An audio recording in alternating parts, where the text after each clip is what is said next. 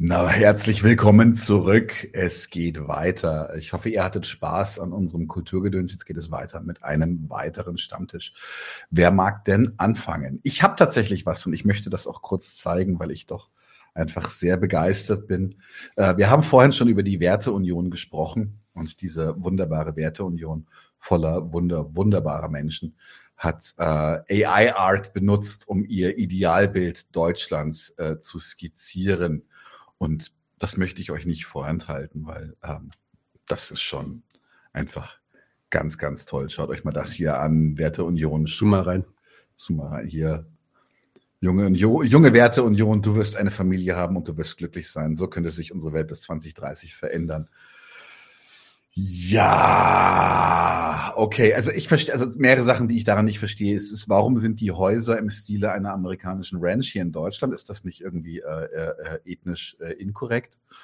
Aber dieses, äh, dieses arschkrasse, wirklich, wirklich äh, Abarian in diesem Bild ist schon wirklich, wirklich, wirklich krass. Also erstmal, ich finde, dass alle AI-Bilder immer als solche erkennbar sind und irgendwie was Creepiges haben.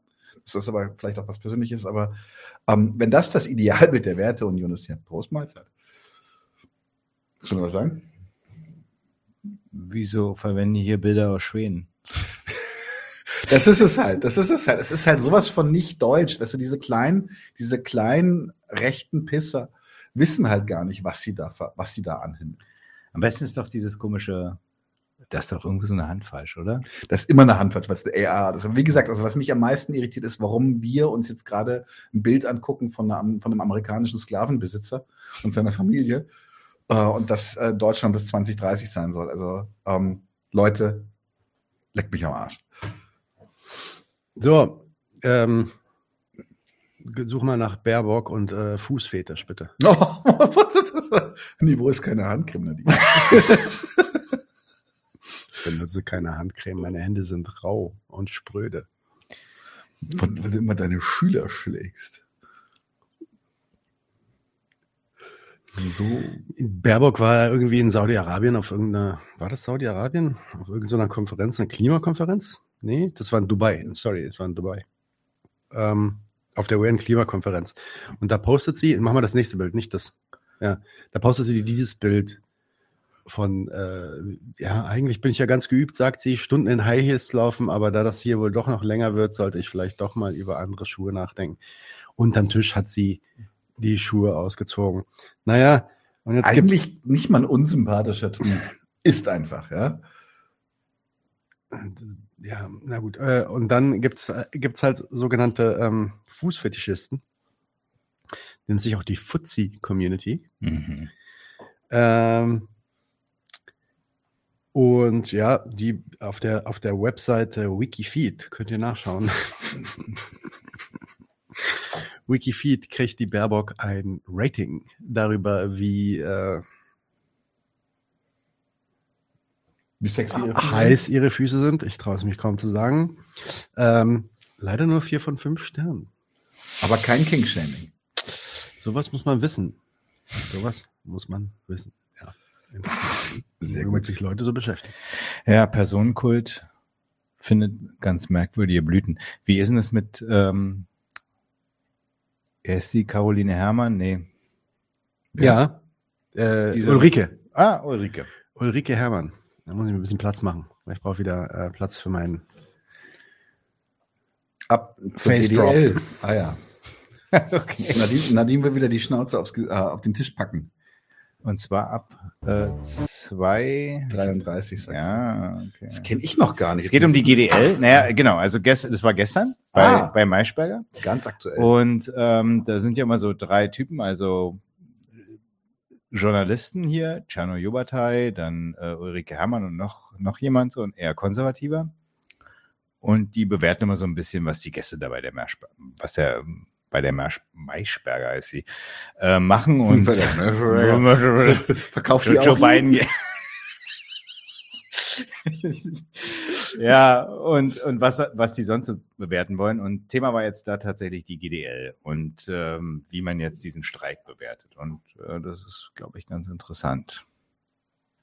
Deswegen mögen wir sie auch. Aber ich glaube, dass ähm, dieses schöne, wunderbare Wort der Verhältnismäßig. Gewerkschaften müssen sich an ja, ein bisschen sehr nee. unter den Tisch. Also da ist ja Bewegung drin. Die Bahn bietet was an und dann wird trotzdem gestreikt unter sechs Tage. Mir will das nicht in meine Birne, aber ich bin auch kein Sachse, ich bin nur Preuße. Und Sie haben, äh, verstehen Sie, Spaß moderiert. So war es gewesen. Frau Herrmann, wie sehen Sie das mit dem Bahnstreik? Ja, also ich sehe das eigentlich genau wie Czerno Jobatai. Also ich bin. Sie sind einer Meinung? Ja, äh, wir, ähm, also ich bin sehr für Gewerkschaften. Mhm. Äh, aber was nicht geht, ist, dass man anfängt zu streiken, bevor man überhaupt verhandelt hat. Und das muss einem ja klar sein. Also zwischen dem letzten Streik und dem diesen, äh, diesem Streik wurde nicht verhandelt, sondern Weselski streikt einfach. Sie sind die Taz, also normalerweise links im Zweifel. Das, ähm, das, ja, das ist normalerweise eine Gewerkschaftsnahe. Ja, genau. Und ich bin den Gewerkschaften selbst, auch nahe. Selbst die Maischberger kann es nicht sehr glauben. wichtig. Aber auch Gewerkschaften müssen sich an Regeln halten. Und äh, die werden jetzt gerade von Weselski gebrochen. Mhm. Herr Weimar, Sie sind die Taz.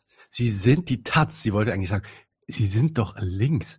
Müssten Sie nicht eigentlich, müssen Sie nicht eigentlich solidarisch sein mit diesen Streiks?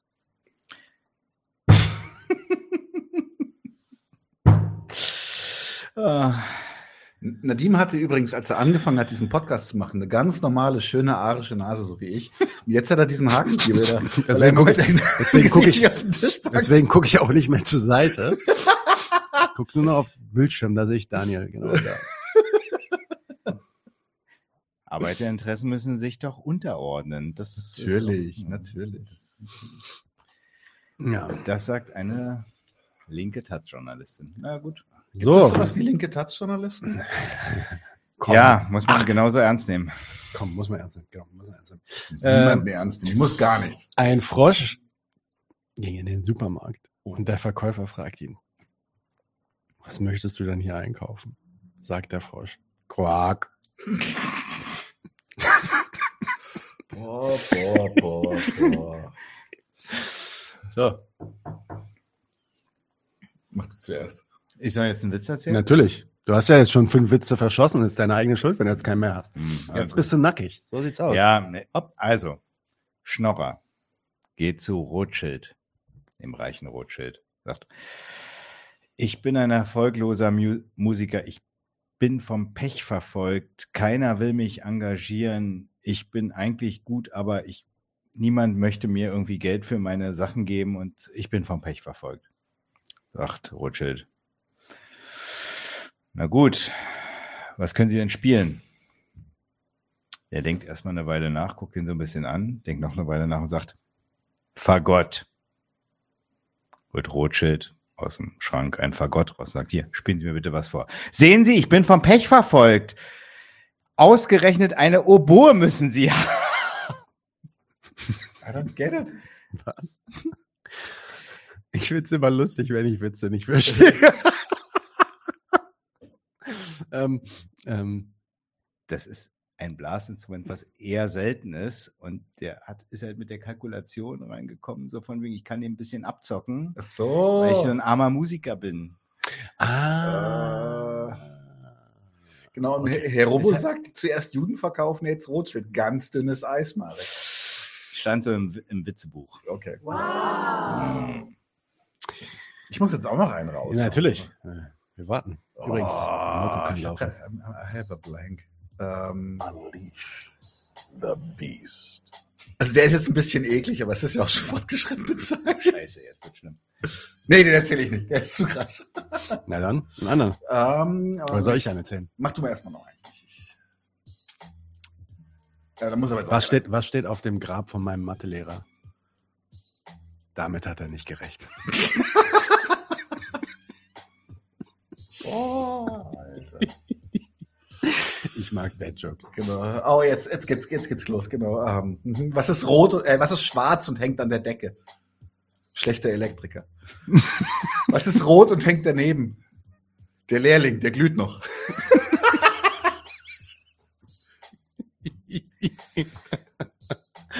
oh mein Gott. Uh, alright, dann ähm, jetzt kommt zu ja, Was ist weiß und fliegt von Blüte zu Blüte? Die Biene Mayo. danke, Dornischl, danke. Oh, oh, oh, Neid, Neid, großartig. Ich wollte einen Nazi-Witz erzählen, aber mhm. Opa Stalingrad. Großartig, großartig. Die kenne ich schon eine Weile. Und wo wir schon bei Anti-D-Witze sind, der ist auch nicht so schlecht. Was ist der Unterschied zwischen einem deutschen Komiker und dem Bombardement von Dresden? Über den deutschen Komiker lache ich nicht. Oh Mann. Gut. Ja, ja, ja, ja. Mayo ist wirklich lecker. Wollte gerade Frankreich anrufen, ging nicht, war besetzt. Danke.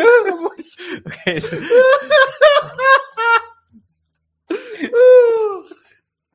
Großartig. Dornischl, wie nennt man es, wenn man jemandem ganz konzentriert den Arsch leckt? Was musst du sagen? Jetzt warte ich. Dornischl, lass uns nicht im Stich. Muss schneller kommen das nächste Mal, Dornischl, sonst geht das nicht. Leute, ihr müsst die Antworten immer gleich dazu Ja, schreiben. natürlich. Oder direkt runter. Nee, jetzt, jetzt äh, ist das Tempo raus. Dö, dö, dö. Fokus, Fokus. Was?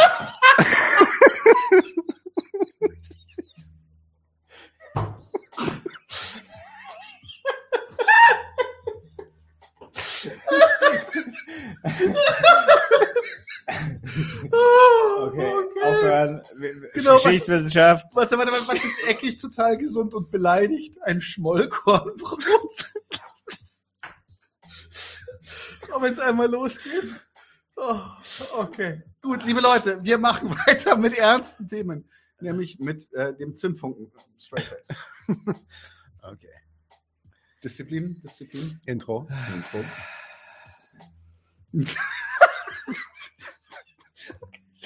Warte, ich krieg's, ich krieg's hin, ich krieg's hin. Wo ist das fucking Intro?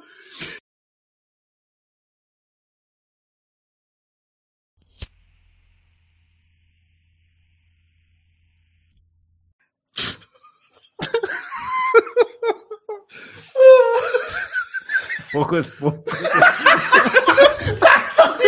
Nicht nochmal!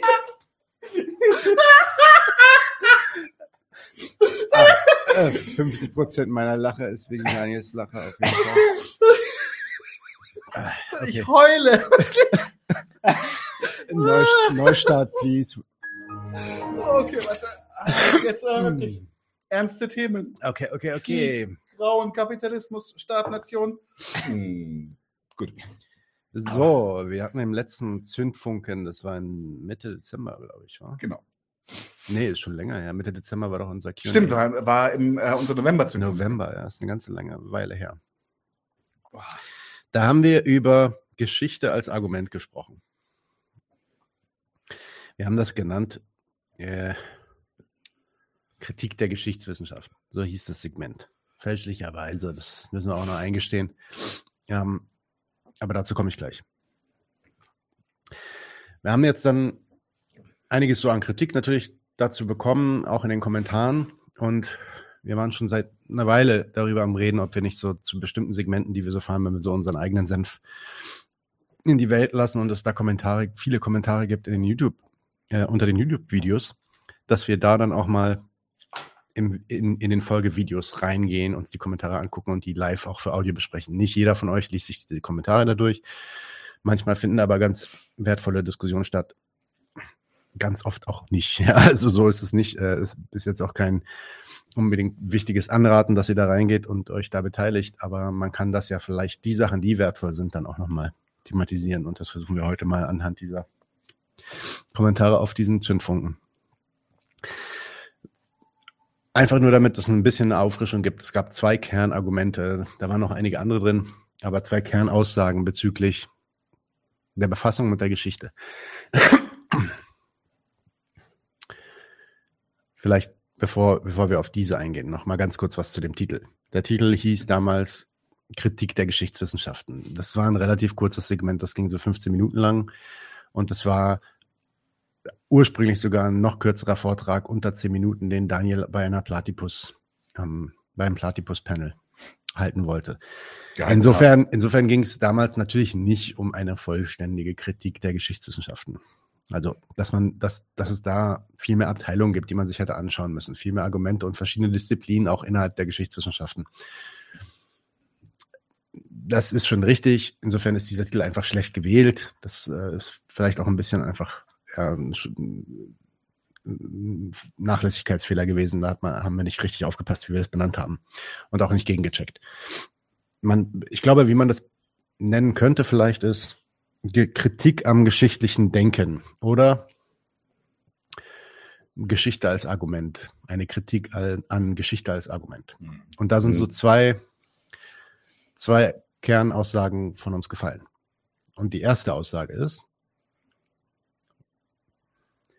die Erklärung der Entstehung eines Gegenstands, wir sagen dazu immer Genese, dieses Fremdwort, die Erklärung der Genese eines Gegenstands, also wie ein Gegenstand zustande kam, historisch gesprochen, mhm. die Abfolge von Schritten, die dazu geführt haben, die Bedingungen, die dazu geführt haben, dass er so ist, wie er ist, oder war, wie er war, erklären nicht den Gegenstand selbst.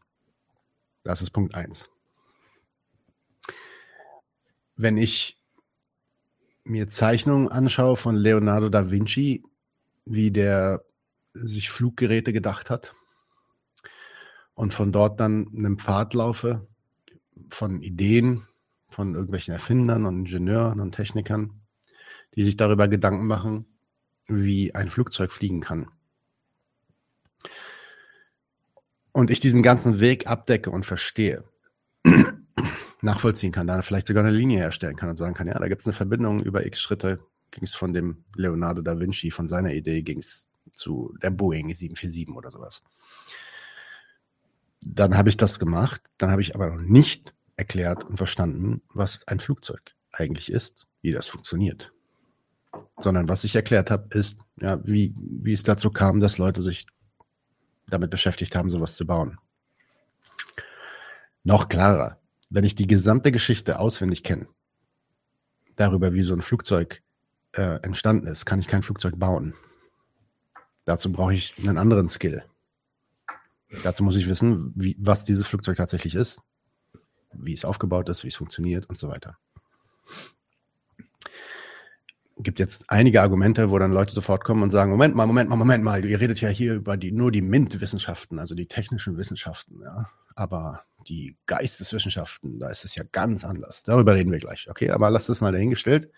Nehmt es einfach mal so. Das ist die Grundaussage gewesen aus dem letzten Video. Nummer eins. Die Genese eines Gegenstands erklärt den Gegenstand nicht. Nummer zwei. Aus der Vergangenheit lernt man nichts für die Zukunft oder für heute. Das ist, das wurde natürlich dann auch qualifiziert. Im Sinne von,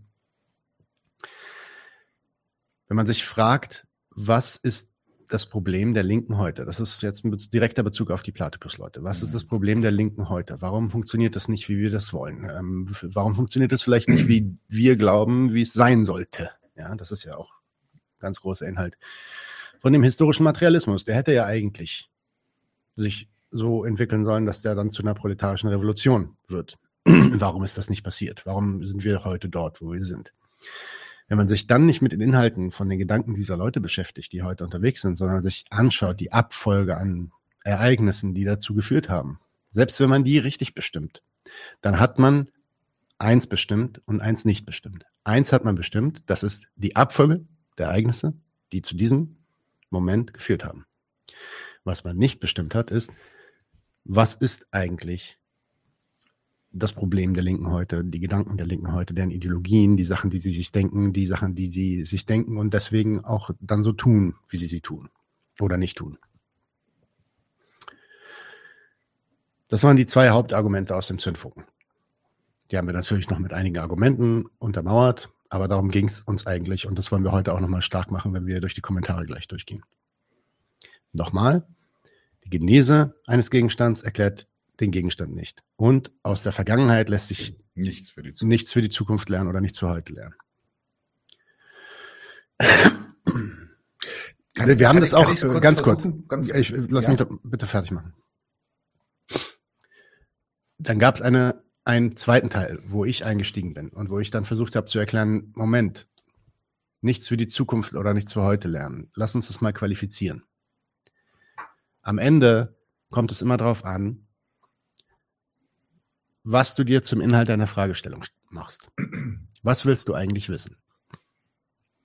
Da habe ich das Beispiel gebracht. Ist deine Frage, was sind die Kriegsgründe Gründe und die Handlungsgründe für Israel, den Staat Israel jetzt gerade?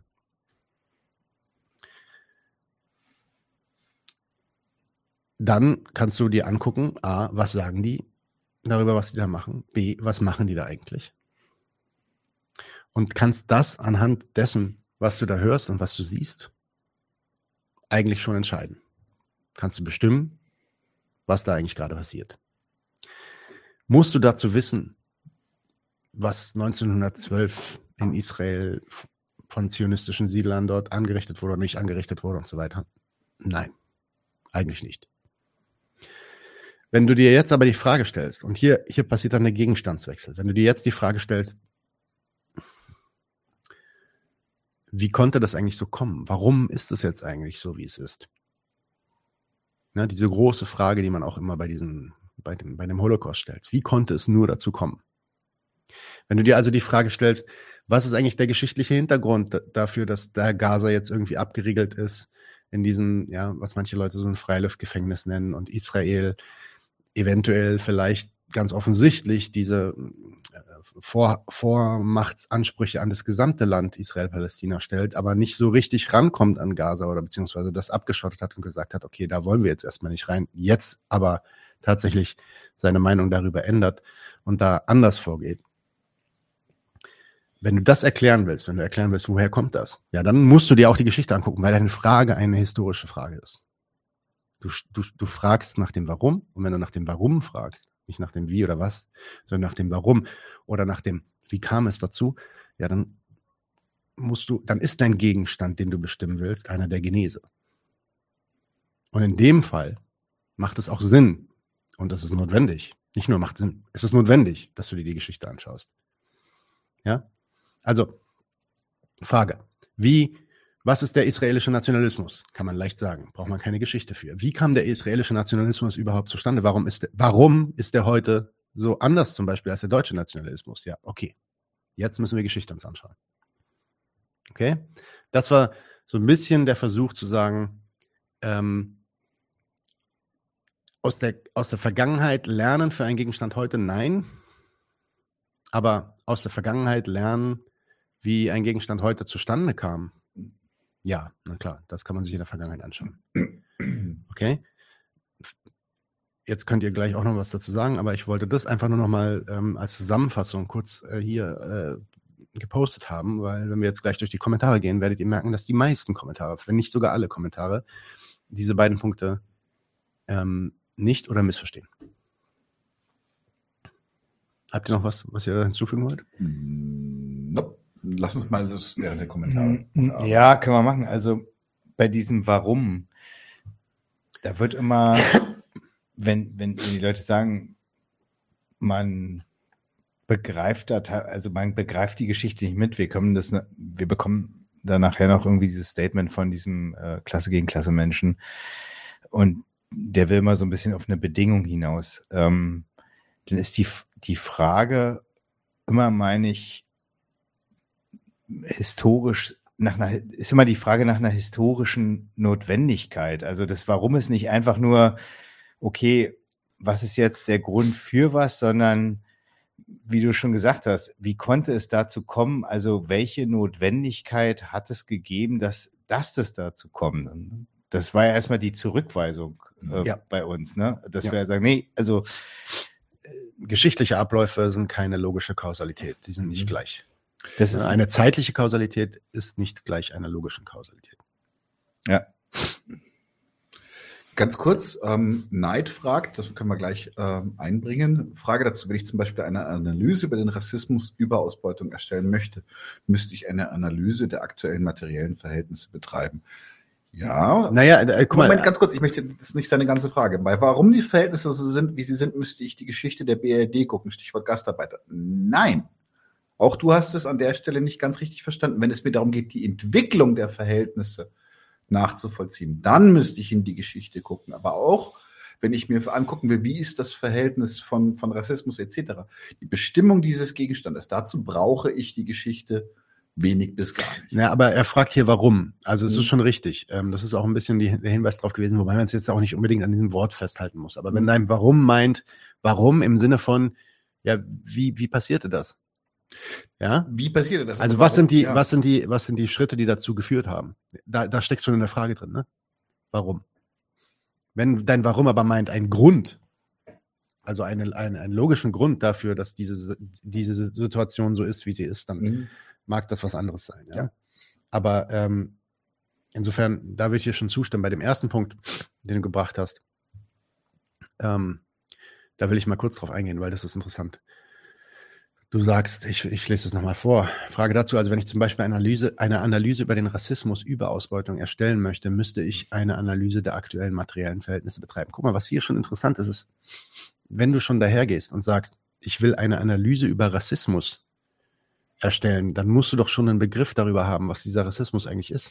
Mhm. Guter Punkt. Du benutzt ja, du benutzt ja. ja da schon das Wort. Du hast ja schon irgendwas, was du siehst, hast du schon identifiziert mit einer Sache, genau. mit einem, mit etwas anderem. Und dann weißt du eigentlich auch schon implizit. Das ist das, was ich im Kopf habe. Das ist mein Begriff der Sache. Und wenn du jetzt dahin gehst Ne? Und ich, eventuell siehst du dann vielleicht an der Realität, Moment mal, den Begriff, den ich hatte, der stimmt gar nicht. Der Begriff ist ein anderer und dann kannst du das korrigieren. Ja? Insofern, ich würde dir schon zustimmen, was du da sagen willst. Ja, wenn man was, was, ist, was ist das, wenn jemand heute sagt Rassismus in Deutschland? Was ist das? Aus, aus, welchen, aus welchen Gedanken leitet er sich ab? welche logischen äh, Notwendigkeiten gibt es in diesen Ideen? Das kannst du bestimmen. Dazu brauchst du keine historische Ableitung. Warum gibt es Rassismus im Sinne, wie konnte es davon, dazu kommen, dass es Rassismus gibt? Wie ist das passiert, dass es Rassismus gibt? Ja, ja da brauchst du Geschichte. Okay? So, und dementsprechend können wir jetzt mal vielleicht uns die Kommentare anschauen. Ich mache jetzt einmal mal hier das Fenster auf.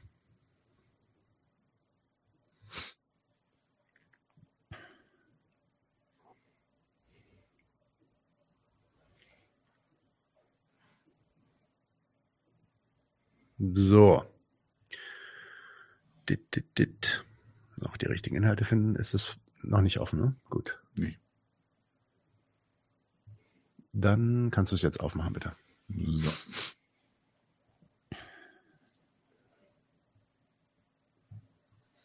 Okay. Ich gehe natürlich jetzt nicht durch alle Kommentare durch, aber es gibt ein paar ganz passende. Ich will das hier nochmal umstellen auf neueste. Ja. So. Hier gab es, also der, der jüngste ist zum Beispiel, gehen wir den mal durch. Mhm. Hier steht drin, danke für die Folge. Ich bin ziemlich fachfremd, aber ich finde eure Gedanken dazu trotzdem spannend. Nur eine solidarisch gemeinte Kritik. Es ist ein bisschen stumpf, die Frage nach dem Klassenbewusstsein über eine unterstellte Quantifizierung lächerlich zu machen. Da bezieht er sich darauf, dass wir, dass irgendwer in den Kommentaren gefragt hatte, ja, macht es nicht Sinn, sich Gedanken darüber zu machen, ob irgendwie früher es mehr Klassenbewusstsein gab als heute. Und da haben wir dann gesagt, ja, wie willst du das dann eigentlich quantifizieren? Mhm. War eines der Argumente, nicht das einzige. Ne? Er sagt, natürlich ist das quantitativ nicht messbar. Das hat Jakob, der Kommentator da, aber auch nie behauptet. Mhm. Aber zu unterschiedlichen Zeiten werden Menschen sowohl ArbeiterInnen als auch Bürgerliche beispielsweise unterschiedlich resilient gegenüber der Verunglimpfung von Streiks sein. Hm. Darüber lässt sich schon etwas über die Effektivität bestimmter propagandistischer Maßnahmen sagen. Würde auch, in Klammern, siehe euer späteres Argument zur Effektivität von Aktionen, sagen, man muss sehr genau prüfen, ob der Übertrag der Strategie einer bestimmten Bewegung auf heute angebracht ist. Aber auch da gibt es doch, vermute ich, zeitlich singuläre Effektivitäten, beispielsweise die Rolle von Aufmerksamkeit damals versus heute, die dramatisch unterstellt ist, äh, unterschiedlich ist. Äh, versus so etwas wie die grundsätzliche Rolle von Wohnraum oder die Perspektive auf die Polizei.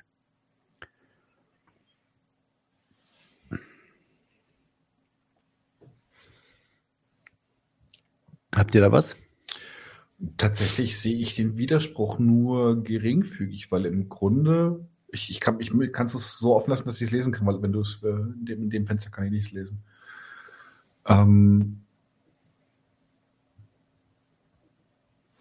Äh, Check mal den Stream, ob der noch läuft, weil ich habe hier irgendwie gleich so einen kleinen Bruch, aber der läuft noch. Okay, genau. alles gut. Ähm, machen wir nochmal auf? Okay. Ja. Ja, das Ding ist, dass er möchte ja dann eine Bestimmung zum Beispiel von, von der Effektivität von Maßnahmen.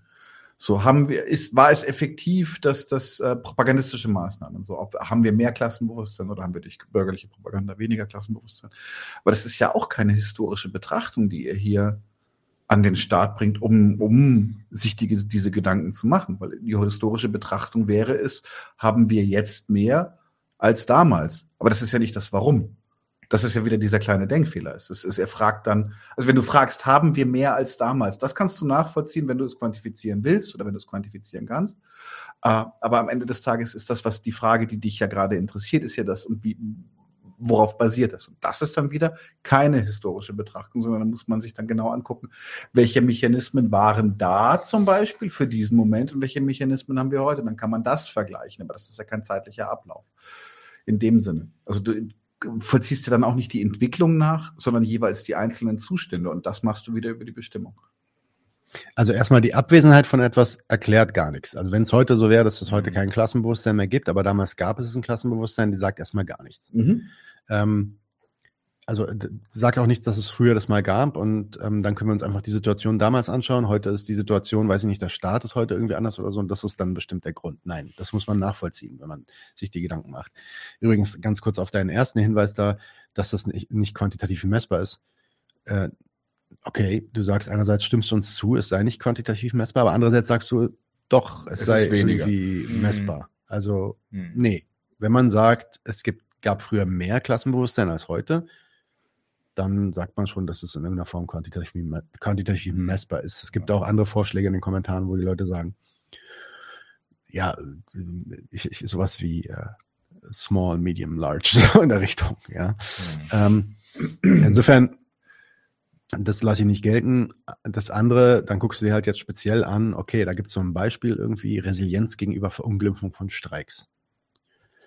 Na gut, jetzt schauen wir, gehen wir, gehen wir mal jetzt davon aus, dass wir heute irgendwie sehen, dass wenn Streiks stattfinden, die verunglimpft werden, dass Arbeiter dann relativ nicht resilient sind und, und sofort die Streiks aufgeben oder so, wenn es so wäre, ja. Was soll mir das denn jetzt bringen? Mach doch, erklär mir doch mal bitte. Also ich meine, du kannst es jetzt nicht erklären, aber ich, ich sehe es immer noch nicht. Erklär mir doch mal bitte, was soll mir das jetzt bringen, wenn ich 100 Jahre in die Vergangenheit gehe und mir da einen Streik angucke und sehe, da war das nicht so. Was soll ich denn daraus lernen für die, für die Gründe dafür, dass das heute so ist? Sehe ich nicht. Hm. Müsstest du mir noch mal, müsstest du mir vielleicht noch mal erklären. Für mich, also ich habe es ja auch hier runtergeschrieben, das war tatsächlich mein Kommentar. Das sind immer so Allgemeinplätze, die ja, die hören sich sinnvoll an, weil wir halt alle mit dieser Geschichtswissenschaft und dieser Geschichte als als Erzählung quasi aufwachsen aber die in der Realität einfach keinen Sinn ergeben. Und entweder, entweder man kann dann immer irgendwie zeigen, dass es eine fehlende Äquivalenz gibt der Situation, mhm. wo man sagen kann, ja, kannst du eh nicht vergleichen. Oder das Beispiel ist so trivial, also es ist wirklich sowas Billiges, dass man sagen kann, ja, okay, dann kann man, kannst aber das, was du da aus der Vergangenheit gelernt hast, kannst du auch machen, ohne in die Vergangenheit zu schauen, indem du einfach deine Gedanken machst darüber, was da gerade läuft. Also das ist mein, mein Senf dazu, zu dem. Hm. Ich meine, letztendlich ist das immer komisch, irgendwie den, den, den Versuch zu unternehmen, da jetzt in der Vergangenheit zu meinen, man, man, man würde da was tatsächlich finden. Ähm, man sollte doch vielleicht erstmal schauen, was die Gründe der Leute sind, warum sie beispielsweise an Streiks nicht teilnehmen oder warum sie irgendwie das Bewusstsein über ihr, über ihre Lage, ja, wie sie das auch immer bestimmen. Also das, das, da, da hilft es ja auch nicht, also einen größeren Erfolg darüber herbeizuführen, äh, indem man jetzt in die Geschichte guckt. Das muss da erstmal dann anstehen, sich anzuschauen, okay, was, was sind denn die Gründe, warum die Leute heute anders ticken als vor 100 Jahren. Die sagen sie ja. Und über die muss man dann halt streiten so. Und da hilft es einem tatsächlich wenig äh, zu gucken, irgendwie, warum die Leute früher unzufriedener und was weiß ich, einen anderen Blick auf ihre Lage hatten so und äh, resistenter oder renitenter oder ähnliches halt waren. Das, Mhm.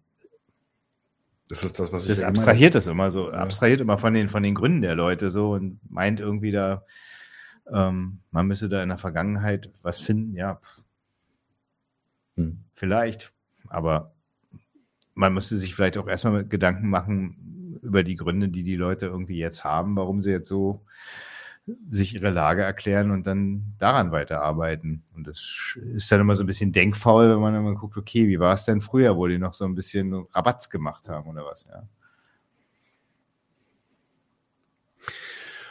So, ein nächster Kommentar. Ähm, ich versuche das mal jetzt nicht einzublenden, weil ihr könnt es wahrscheinlich eh nicht mitlesen. Hm. Deswegen lese ich es einfach vor. Ähm, endlich mal, Moment mal, ich gucke mal, ob das ist das Richtige ist, was ich hier auch vorlesen will. Mhm. Das ist Pulse- Pu- Pulexi. Hast du hier in der Liste. Puleski, okay. Genau, endlich mal was, wo ich euch nicht zustimmen kann mit einem Smiley. Ich finde es schon wichtig, sich mit solchen historischen Ereignissen zu beschäftigen. Vor allem, weil sie immer wieder in Diskussionen auftauchen. Wie oft hören wir als Kommunistinnen das Argument beziehungsweise die Frage, wenn der Kommunismus, Sozialismus so toll ist, warum hat er dann nie funktioniert?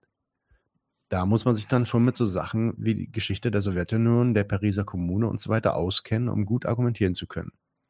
Und mal davon abgesehen, um Marx richtig nachvollziehen zu können, um Marx richtig nachvollziehen zu können, muss man sich mit der Revolution von 1848 auch ein bisschen auskennen, denke ich. Natürlich könnte man jetzt sagen, ja, aber die Schlüsse, die er daraus gezogen hat, spiegeln sich doch in seinen Werken wieder. Er hat sich damit beschäftigt. Warum muss man sich jetzt das nochmal irgendwie zu Leibe führen? Vielleicht einfach deshalb, weil es uns auch glaubwürdiger macht, wenn wir erklären können, warum Marx dahin gekommen ist, wo er war und nachweisen können, dass er sich seine antikapitalistischen Argumente nicht einfach aus den Fingern gesogen hat. Um noch eine kleine Nebenbemerkung. Ich würde frühe Werke von Marx wie den 18. Primär auch nicht einfach als unwichtig abtun. Aber das ist auch wieder eine andere Sache. Ja, der, Im 18. Primär macht er auch nicht nur geschichtliche Arbeit, sondern bestimmt auch bestimmte Logiken, an denen er interessiert ist durch die geschichtliche Betrachtung. Aber das sei mal dahingestellt. Wollt ihr was dazu sagen? Ich habe was, aber Fang du mal an. Mhm. naja. Ähm, äh, das erste Argument. Man bräuche, man braucht Geschichte, um irgendwie im, im, im agitatorischen Gespräch mit Antikommunisten gute Argumente dafür zu haben, dass der Kommunismus, Sozialismus doch funktioniert. Mhm. Nein. Das ist ein Fehler. Und der basiert darauf, dass du glaubst, dass du die Kritik der Verhältnisse umgehen kannst, indem du einfach eine, eine, eine Alternative hinstellst, die funktioniert. Das ist quasi ein vorauseilender Gehorsam bei der Frage nach der Alternative. Da willst du quasi schon mit der Alternative kommen, nach der die Leute dich immer fragen, sobald du auch nur anfängst, einmal zu kritisieren, was für ein Scheiß hier eigentlich abgeht. Wollen sie deine Kritik totreden, indem sie dir sagen, was ist denn die Alternative? Und das ist das, was die machen, wenn die sagen, na, Moment mal, Kommunismus, Sozialismus hat ja nie funktioniert, schau dir doch an, DDR, Sowjetunion und so weiter. Insofern wäre der Ansatz ganz falsch, da ranzugehen und zu sagen, nee, doch, Sowjetunion war toll, DDR war toll. Was ist denn, frag dich doch mal, was ist denn, wenn es so wäre? Vielleicht ist es nicht so, ja, aber was wäre denn, wenn es so ist, dass, dass du tatsächlich sagst, ey, das, die Sowjetunion war wirklich nicht toll. Oder die DDR. Und dass die wirklich Fehler gemacht haben, für die du nicht gerade stehen willst, wo du sagst, nee, damit habe ich nichts zu tun. Nimm das doch mal als Chance hin. Hat, denn, hat dann der Typ, der dich da fragt, wie soll denn Kommunismus funktionieren? Hat doch noch nie funktioniert. Hat der dann recht? Ist dann deine ganze Kritik für die Katz? Deswegen ist das meiner, meiner Ansicht nach ein falscher Ansatz. Es ist halt tatsächlich wieder so ein bisschen, dass ich muss nicht die Geschichte der Sowjetunion nachvollziehen. So, dann ist das passiert und dann ist das passiert und dann ist das passiert, sondern ich muss wissen, wovon gingen die aus, was waren ihre Denkfehler und was war das System, was sie durch diese Denkfehler erzeugt haben. Das ist wieder eine Bestimmung.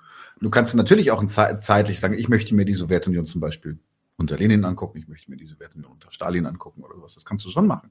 Aber trotzdem ist es, ist es wieder nicht der zeitliche Ablauf, der für dich relevant ist, um zu beschreiben, warum Kommunismus deiner Meinung nach funktioniert. Sondern es ist wieder, was sind die Gründe, dafür gewesen, jetzt nicht im Sinne von Ablaufgründe, sondern was waren die Begriffsbestimmungen oder was waren die, die, die Gedanken, die sie das haben machen lassen, was sie gemacht haben. Ja? Das ist dann nicht so, so, die Amis haben den Zweiten Weltkrieg gewonnen und dann war Sowjetunion irgendwie das und das. Und es ist tatsächlich so, Stalin hatte seine Idee von, National, äh, von, von Sozialismus in einem Land und was bedeutet das? Das musst du dann durchdeklinieren. Äh, und dann kannst du natürlich basierend auf seinem Gedanken von National, äh, oh Gott, ich bin, ähm, Sozialismus in einem Land, äh, kannst du dann natürlich auch ableiten, was er für Fehler gemacht hat. Also du kannst die Fehler dann einsortieren. Kannst sagen, natürlich, wenn du denkst, dass das funktionieren kann, dass ich in einem Land auf nationalistischer Ebene einen Sozialismus etabliere, dann sind das logische Konsequenzen. Das sind aber keine zeitlichen, sondern kausale äh, Konsequenzen dieser Denke. Wenn du, wenn du dir als Gegenstand nimmst die Sowjetunion und du bist jetzt mal, wir gehen jetzt mal, also ich hoffe, ich habe das schon entkräftet, dass wenn du in so einem agitatorischen Gespräch bist, das ist einfach falsch. Wäre nicht richtig da jetzt drauf einzugehen, indem du die Sowjetunion verteidigst. Das ist der falsche Punkt, weil das, das interessiert die Person gar nicht, die da mit dir redet. Das ist nicht ihr Punkt. Sondern ihr Punkt ist, deine Kritik einzustampfen. Das wäre falsch. Mach das nicht. Wenn es dich jetzt aber selber interessiert, weil du sagst, hm, ist denn die Sowjetunion? Vielleicht stellst du dir die Frage, war die Sowjetunion vielleicht was, was ich heute unterstützen würde?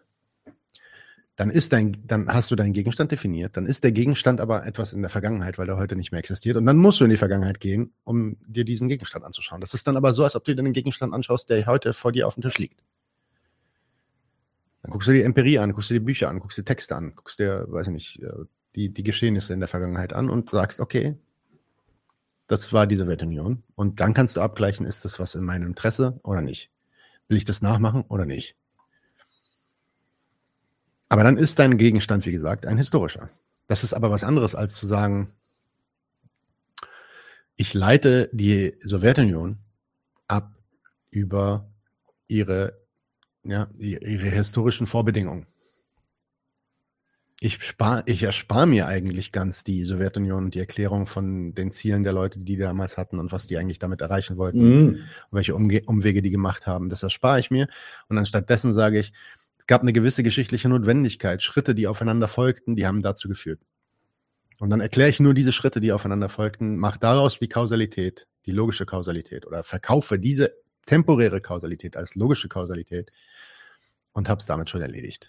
Das ist ein Fehler. Der erklärt dir damit halt auch überhaupt nicht die Sowjetunion und es gibt dadurch auch keinerlei Gegenargument gegen die Person, die du überzeugen willst. Insofern, wenn die Politik, ja, das ist einfach in die falsche Richtung gedacht. Ich würde ich würde jetzt auch tatsächlich sagen, wenn einer sagt, so, ähm, der Sozialismus, der Kommunismus hat nicht funktioniert, guck dir jetzt äh, die Sowjetunion an, würde ich erstmal fragen, was hat denn nicht funktioniert? Also das, äh, das, da, da hilft gar nicht der Blick in die. Das ist übrigens auch Teil des geschichtlichen Denkens, weil die, weil die Sowjetunion heute nicht mehr existiert, muss sie ja nicht funktioniert ja, haben. Genau, ja. Das ist dann die Notwendigkeit, die dann aufgebaut wird, einfach über den, das Faktum, dass wir heute in einer Situation sind, wo es die Sowjetunion nicht mehr gibt. Ja, schau doch mal an, da die ganze Welt Geschichte ist und alle Erklärungen von allen Gegenständen in der Welt über geschichtliche Kausalitäten irgendwie zustande kommen sollen in diesem bürgerlichen Denken. Heißt das, na, offensichtlich hat es nicht funktioniert, es gibt es ja nicht mehr. Wie war das? Was sagt der GSP da? Deutschland, äh, was, DDR kaputt, Deutschland, Deutschland ganz? ganz. Ja, genau. Das ist dann, das ist dann schon alles, was man daraus lernen will. Naja, kannst du machen. Aber das ist immer das Erfolgsargument, ne? Es, ja, also es ist immer so, okay, was sich durchsetzt, muss dann noch gut sein. Das, mhm. das, das ist so, das ist auch historisches Denken. Ja. Da wird über die positiven oder negativen Dinge, die ein Gegenstand halt hat, der meinetwegen auch erfolgreich ist, ähm, gar nicht weiter nachgedacht. So, ja, da wird dann, da wird dann zum Beispiel gesagt, warum hat der Lenin, warum war der Lenin erfolgreich mit seiner Revolution damals? Das nehmen die den, das nehmen die dem ja auch übel, ne, dass der genau. Warum war der erfolgreich überhaupt? Ja, und dann wird erzählt, ja, offensichtlich waren die Zaren nicht unter Kontrolle von ihrer, von ihrer Herrschaft. Die haben da Sachen verpasst. Und dann mhm. wird erzählt, was die verpasst haben. Und deswegen, ja, also wird überhaupt nicht darüber geredet. Was will der Lenin eigentlich? Was will der erreichen? Wie hat er das gemacht? Was, was haben die Leute dazu gedacht? Nee. Da wird einfach gesagt, da gab es eine historische Notwendigkeit Einfach nur dadurch, dass es eingetreten ist, wird das Argument aufgemacht, na dann muss es ja auch Bedingungen gegeben haben, die dazu geführt haben. Und das ist, das ist die Abkehr von der Erklärung der, der Sache. Das ist der, die Entfernung von dem Gegenstand hin zu einer, ja, ein, ein, ein, wirklich eine, das ist ein Trickbetrug eigentlich. Ja, das ist ein Betrug, eine Verarschung ist das. Da glaubt man irgendwas erklärt zu haben, aber hat nichts erklärt. wie, und übrigens die gleiche Verarschung, das haben wir auch in der letzten Folge gebracht, wie wenn jemand kommt und sagt, was ist das Patriarchat? fragt Daniel und ich antworte das Patriarchat. Das gibt es seit 4000 Jahren, Mesopotamien und das ist damals das so und so gewesen und dann war es später so und so und dann wurde es so und so und dann wurde es so und so und heute ist es auch noch da. Nichts davon bestimmt den Zustand der Frau in der Gesellschaft heute. Ja. So, weil, ähm, wen gibt's noch? Ja, äh, nächster. Die Kritik ist schon legitim, sagt etwa, sagt jemand weiteres. Aber es ist dennoch sinnvoll zu sehen, was revolutionäre Situationen zumindest empirisch ausgelöst hat und zu verstehen, wie man in der Zukunft ähnliches zu erreichen, um zu verstehen, wie man in der Zukunft ähnliches erreichen kann oder so. Sorry, ist ein bisschen ein paar Typos hier drin. Mit, ähm, bei etwas so komplexen wie einer Gesellschaft sollte man sich fast immer sicher sein, dass man vieles vernachlässigt bei einer möglichen Ursache-Wirkung-Beziehung. Und in einem weiteren Kommentar sagt diese Person, die Gesellschaft als Ganzes zu erklären, die halte ich tatsächlich für unmöglich. Ähm, damit will man, will ich aber auch nicht kleinreden, wie wichtig es ist, sich Theorien zu überlegen, die gewisse Zusammenhänge erklären. Jedes Modell braucht aber Vereinfachung und Vernachlässigung. Deswegen kann eine empirische Überprüfung helfen, diese Modelle zu testen. Korrelationen sind, wie ihr richtig sagt, das Einzige, was man sieht. Und deshalb ist eine reine Empirie auch für alle Argumentationen ausnutzbar. Ja, der letzte Punkt stimmt. Die reine Empirie, die, die, die sagt, die gibt dir noch überhaupt gar keine Schlussfolgerung. Ne? Und damit sagst du es eigentlich selbst. Du, wieder, du glaubst, du widersprichst uns, aber du widersprichst uns eigentlich nicht. Du sagst selbst, du stimmst uns zu, wenn die reine Empirie ausnutzbar ist, dann heißt es, dass die Empirie an sich, also die Geschichte an sich, gar nichts erklärt. Die Erklärung und die Begriffsfolgung, der, die Begriffsbildung, die Erklärung und die Begriffsbildung folgt auf die Empirie und ist Eigenleistung. Von hier aus dem Kopf. Damit ist dann aber auch gesagt, mit Empirie und geschichtlicher Abfolge von Ereignissen erklärt man den Gegenstand nicht. Genauso ist es. Das heißt natürlich, also es wird ja nicht gesagt, das war auch so ein blöder Vorwurf übrigens, der kommt später auch nochmal. Da wurde gesagt, man würde den Gegenstand nur aus sich selbst heraus erklären. Nein, natürlich, also was heißt das schon? Ja, also das ist auch schon so ein blöder Spruch, ähm, auf den ich gar nicht richtig eingehen kann. Aber natürlich muss man sich, sagen wir mal, Fakten, Empirie anschauen.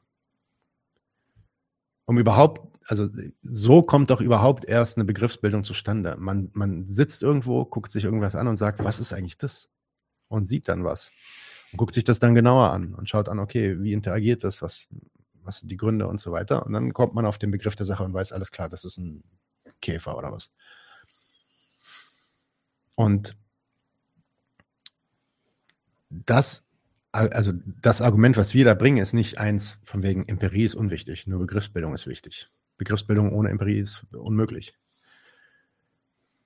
Die Empirie, die Fakten, meinetwegen auch ja, die, die, deine Beobachtungen, wie, wie auch immer du das nennen magst, die sind die Basis für deine Begriffsbildung. Wenn du jetzt dann aber, und das ist übrigens auch so ein bürgerlicher Tick, dann zu sagen, na Moment, jetzt muss ich den Begriff nochmal an der Empirie testen, ist schon merkwürdig, dieser Ansatz, wenn man das schon von vornherein so angeht, dass, dass man sagt, okay, ich, ich bild doch meine Theorie, meinen Begriff bilde ich doch aus der Empirie, warum muss ich den jetzt nochmal gegen die Empirie testen?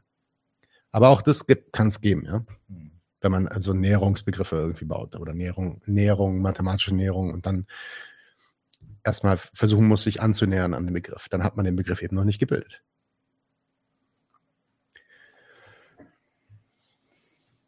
So. Wollen Lenny noch nehmen? Da, da, da beschwert sich jemand darüber, dass wir den historischen Materialismus toppen. Das ist auch gleich Lenny. Ähm, eine, eine, eine interessante war noch. Lass okay, mich noch mal so. ganz kurz gucken. Nee, nee, nee, nee, nee. Ich glaube, vielleicht auch nicht. Dann lass uns Lenny abspielen, oder? Ja, ihr könnt ja mal in den Kommentaren sagen, ob es das jetzt irgendwie klarer gemacht hat, worauf wir hinaus wollen. Wenn es da also, noch irgendwie Unklarheiten gibt. Ich habe vorhin einen, einen gesehen, der gesagt hat, äh, ich, ich kapiere es immer noch. Neid hat es kapiert. Also wenn ich Daniel frage, wie wohl meine Frisur in fünf Jahren aussehen wird, dann soll er mir nicht daherkommen mit, also damals hatte ich noch Haare. Genau. das ist tatsächlich clever. So. Kurz und knapp. Alles klar. Und da macht man sich so viel Mühe. Und dann, muss sagen, ich, ich habe da, ich habe da Respekt vor, weil die Essenz ist drin. Gut. Dann, ähm, äh, genau, gab es einen großen Kritiker, der dazu sogar ein Reaction-Video gemacht hat und den können wir uns ja erstmal anschauen. Den schauen wir uns an. Warte, ich muss äh, leider kurz hier erstmal neu laden, weil sonst äh, die Recordings nicht zugreifen kann. Die neuen. Dauert jetzt ein paar Sekunden. Ihr könnt ja zwischendurch noch. Äh, nee, da sind wir wieder. Plöpp, plöpp. Ich habe keine Witze mehr. Ich habe noch. Ich habe noch. Ja. Aber ich habe keinen Wodka mehr. Jetzt hat sich's aufgehört. Es tut mir leid. Technik, die begeistert. Hier. Ich mache doch einfach Refresh dann, oder? Äh, noch einer. Ah, da ist es. Ja. Da ist, da ist unser, unser, Nicht Lenny unser von schärfster Kritiker. Dann spielen wir ab. So. Lassen wir es im Ganzen laufen, oder? Mm, Bis- bis Marek sagt bis, Stopp. bis zu dem Marek Punkt, wo, ähm, wo er Anti-Düring zitiert. musste gerade dieses grässliche Video von 99 zu 1 anschauen, wo sie im Endeffekt sagen, äh, Genossen, warum beschäftigen wir uns denn mit der Vergangenheit? Wieso vergessen wir das nicht einfach alles und schauen auf das Jetzt?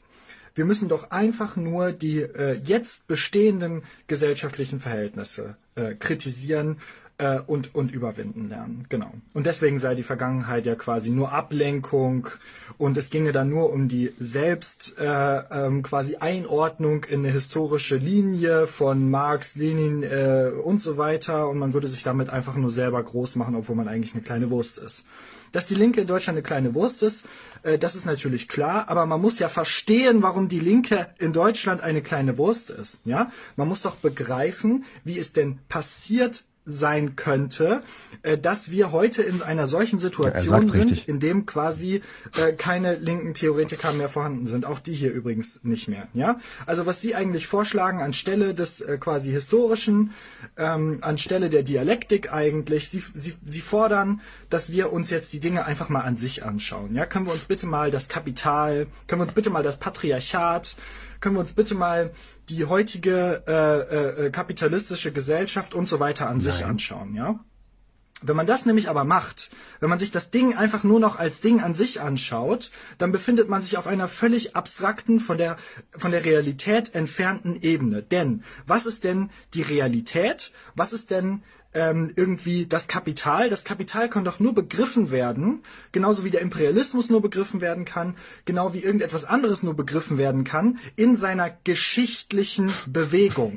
Das ist doch der ganze Wix, äh, Witz an der Dialektik. Sag noch mal dass Dialektik, Die Dialektik sagt, dass du eben keine einzelnen Dinge hast, sondern eine Totalität der in Ach, der Bewegung Dialektik, ja, befindlichen ja. Gesellschaft. So, und innerhalb dieser Gesellschaft, aus dieser Gesellschaft heraus, kannst du dann quasi analysieren, wie du, äh, wie sich der Imperialismus verhält und auch verhalten wird. Sie sagen nämlich auch, Prognosen seien Nein. komplett unmöglich. Oder haben wir das gesagt? Ähm, weil dann würde man ja irgendwie äh, der. Geschichte einen Telos unterstellen. Nein, jede, also zu jeder Sekunde kann doch nicht einfach in der nächsten Sekunde quasi beliebiges passieren. Gott Was würfelt ist jetzt nicht mit Gott? jede Sekunde lang, What? ja, Das von einem Kommunisten. sondern die Geschichte, sondern die das was passieren kann, ist bedingt dadurch, dass was passiert ist, ja? Der Mensch macht seine Geschichte selbst, aber nicht aus freien Stücken, sondern nur unter unmittelbar vorgefundenen, historischen, überlieferten Bedingungen, sagt Marx. Stimmt, Ja? Max das sagt. Und das ist doch der Kern der Marx.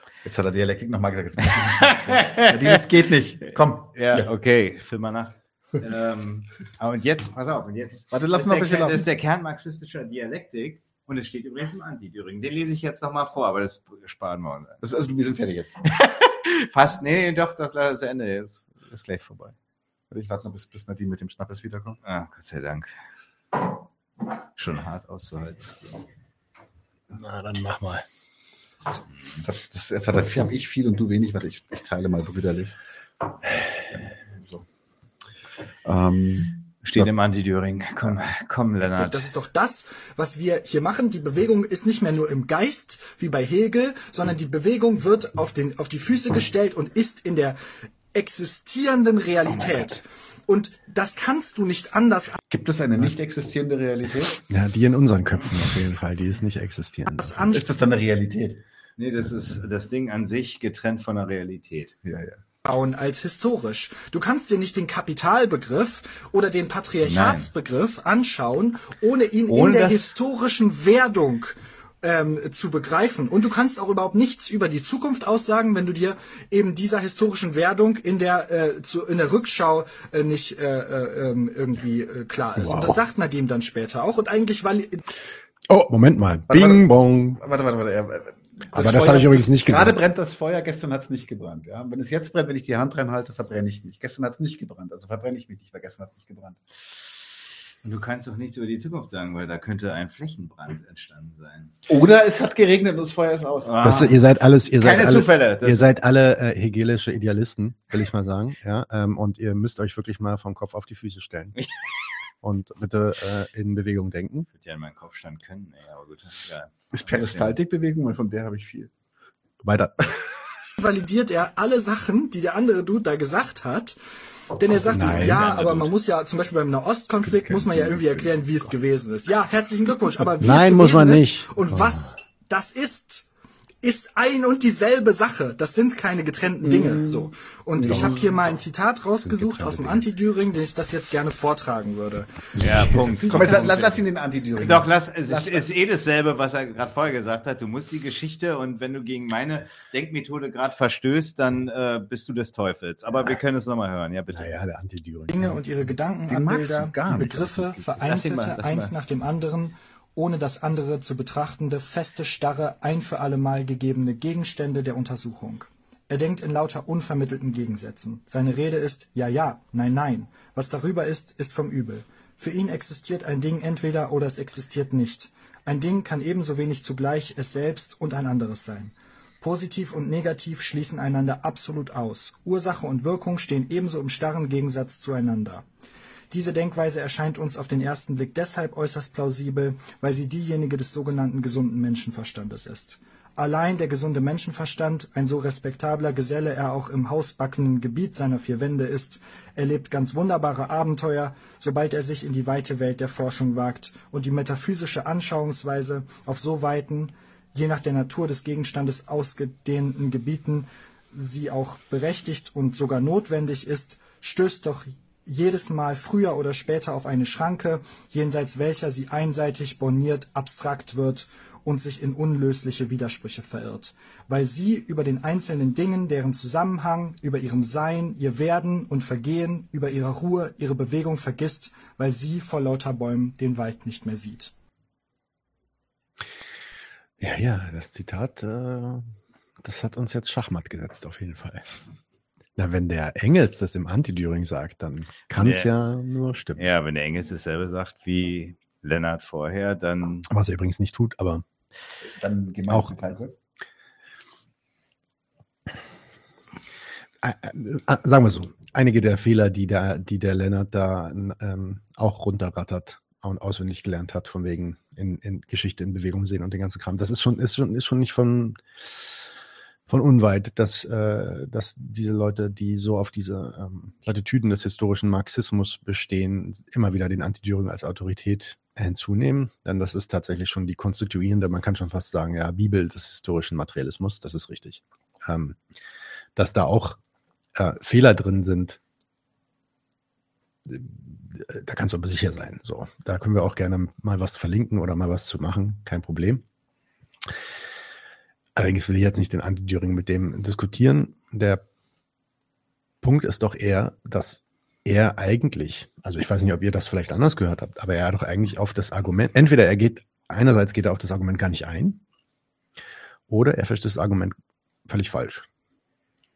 Wie seht ihr das? Na, am Ende sagt er doch im Prinzip nur, und das kann man eigentlich ganz kurz zusammenfassen, ne? am Ende das, was Daniel da im Zündfunken vorgetragen hat, verstößt gegen die Denkmethode von Lennart, auf der er dann auch lang und breit beharrt. Deswegen sagt er mal, anstelle von, anstelle von. Aber er ähm, gibt kein logisches Gegenargument. Er sagt nur, Nee. es ist nicht, es ist muss, nicht. musst du doch nicht. dialektisch sehen und übrigens steht es auch bei Engels im Anti-Düring. Also das wäre das wär auch, das wäre das, das wär doch Idee Und das war, das wäre doch irgendwie deutlich kürzer gewesen, als wenn er da jetzt irgendwie hier ein Selbst im Anti-Düring steht kein Argument, sondern in, da steht einfach nur das, also das, was er vorliest, zumindest diese Stelle, steht einfach nur da, das drin, was der Engel sich denkt, wie das zu sein hat.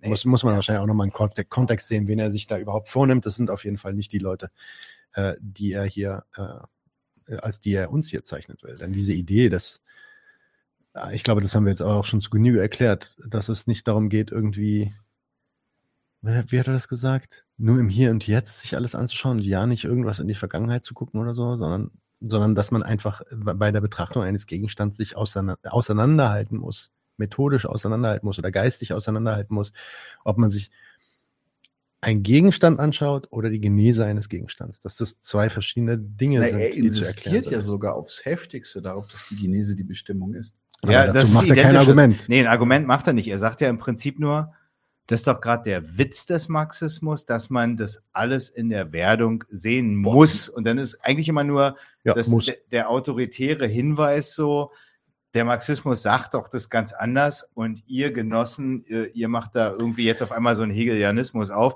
Wir sind Und- keine, wir sind keine Marxisten. Naja. Das Boah, ist- das- bin ich Das, erleichtert. das, das, hätte, das, hätte, das, hätte auch, das hätte kürzer kommen können. Das ist doch nur eine Methodenkritik, wo er sagt, so, okay, eure Denkmethode ist falsch, meine ist richtig. Und das war's. Also so, so einen inhaltlichen Widerspruch. Das Einzige, was, was ein Ansatz von der Kritik war, war, dass er halt na, bei Nadim Ja. einen Widerspruch zu dem, was du vorgetragen hast, ähm, Mhm. ähm, vortragen möchte.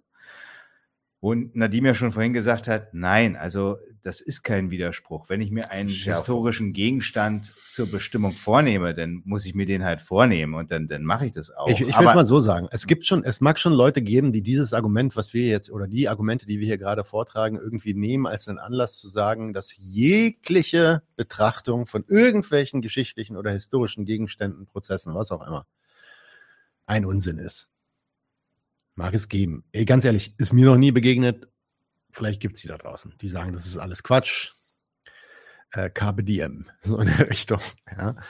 Wenn das so ist, ja, dafür war meine Bestätigung der Sache nochmal zu sagen, na klar, es kommt drauf an, welchen Gegenstand man sich anschaut. Das Beispiel, was du da gebracht hast, da hast du mir nicht richtig zugehört, Lennart.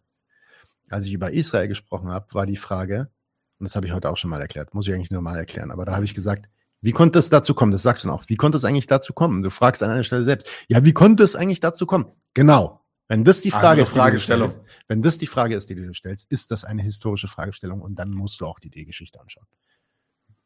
Dann musst Aber- du dir die Geschichte anschauen. Aber wenn du dann erklärt hast, wie konnte es dazu kommen, hast du eben nicht erklärt, nicht erklärt. Was ist das eigentlich, das dazu gekommen ist? Das bist du dann noch schuldig. Wenn du das nicht auseinanderhalten kannst, und übrigens, der Marx hält das auseinander wie sonst niemand. Das, Wenn du das Kapital gelesen hast, dann weißt du das auch. Wie, wie der die historischen Abhandlungen von seinen logischen Abhandlungen Ja. trennt. Und warum? Wie der die, auf, wie der die logischen Notwendigkeiten zuerst abbau, aufbaut und dann die historischen Abfolge als einen Beweis hernimmt. Und sagt, guck mal, so ist es dann tatsächlich passiert. Die Notwendigkeit, die ich postuliere, schau mal, so ist es tatsächlich passiert. Und das ist übrigens auch, das ist auch nur eine Darstellungsform, die er wählt. Man muss, darf, muss es auch nicht überbewerten, als so, oh ja, das ist die Methode und so. Nein, der hat sich einfach auch überlegt, wie schreibe ich in einem Buch, was Leute ordentlich verstehen. Aus der Logik der Kapitalakkumulation folgt, aus der Logik folgt, da muss irgendwann mal ein, ein Anfang gewesen sein. Wie kommt er eigentlich zustande? Der kann nur gewaltsam zustande kommen. Das sind logische Schlüsse historische Abhandlung. Wie war die historische Akku, äh, äh, ursprüngliche Akkumulation in, in Großbritannien? Bumm. Und das ist die gewählte Darstellungsweise von ihm. Das hätte er auch nicht so machen müssen. Ja? Er hätte auch das zuerst bringen können und danach die logische Abhandlung machen können. Das ist hätte es auch völlig weglassen können. er hätte es auch komplett weglassen können, weil die Begriffsbestimmung darüber, was die ursprüngliche Akkumulation ist, die, die, die steht da schon. Das ist ein Soßenbinder. Beziehungsweise die Begriffsbestimmung, die gibt sich, die, die Notwendigkeit, dass es sowas geben muss wie die ursprüngliche Akkumulation, die steht da schon. Und wenn du das Kapital gelesen hast, was du hoffentlich als guter Marxist ja wohl getan hast, Quatsch, so ein Bullshit, kein Marxist, so ein ich Bullshit sage ich nicht. gelesen. Aber wenn du es gelesen hast, dann solltest du das auch wissen.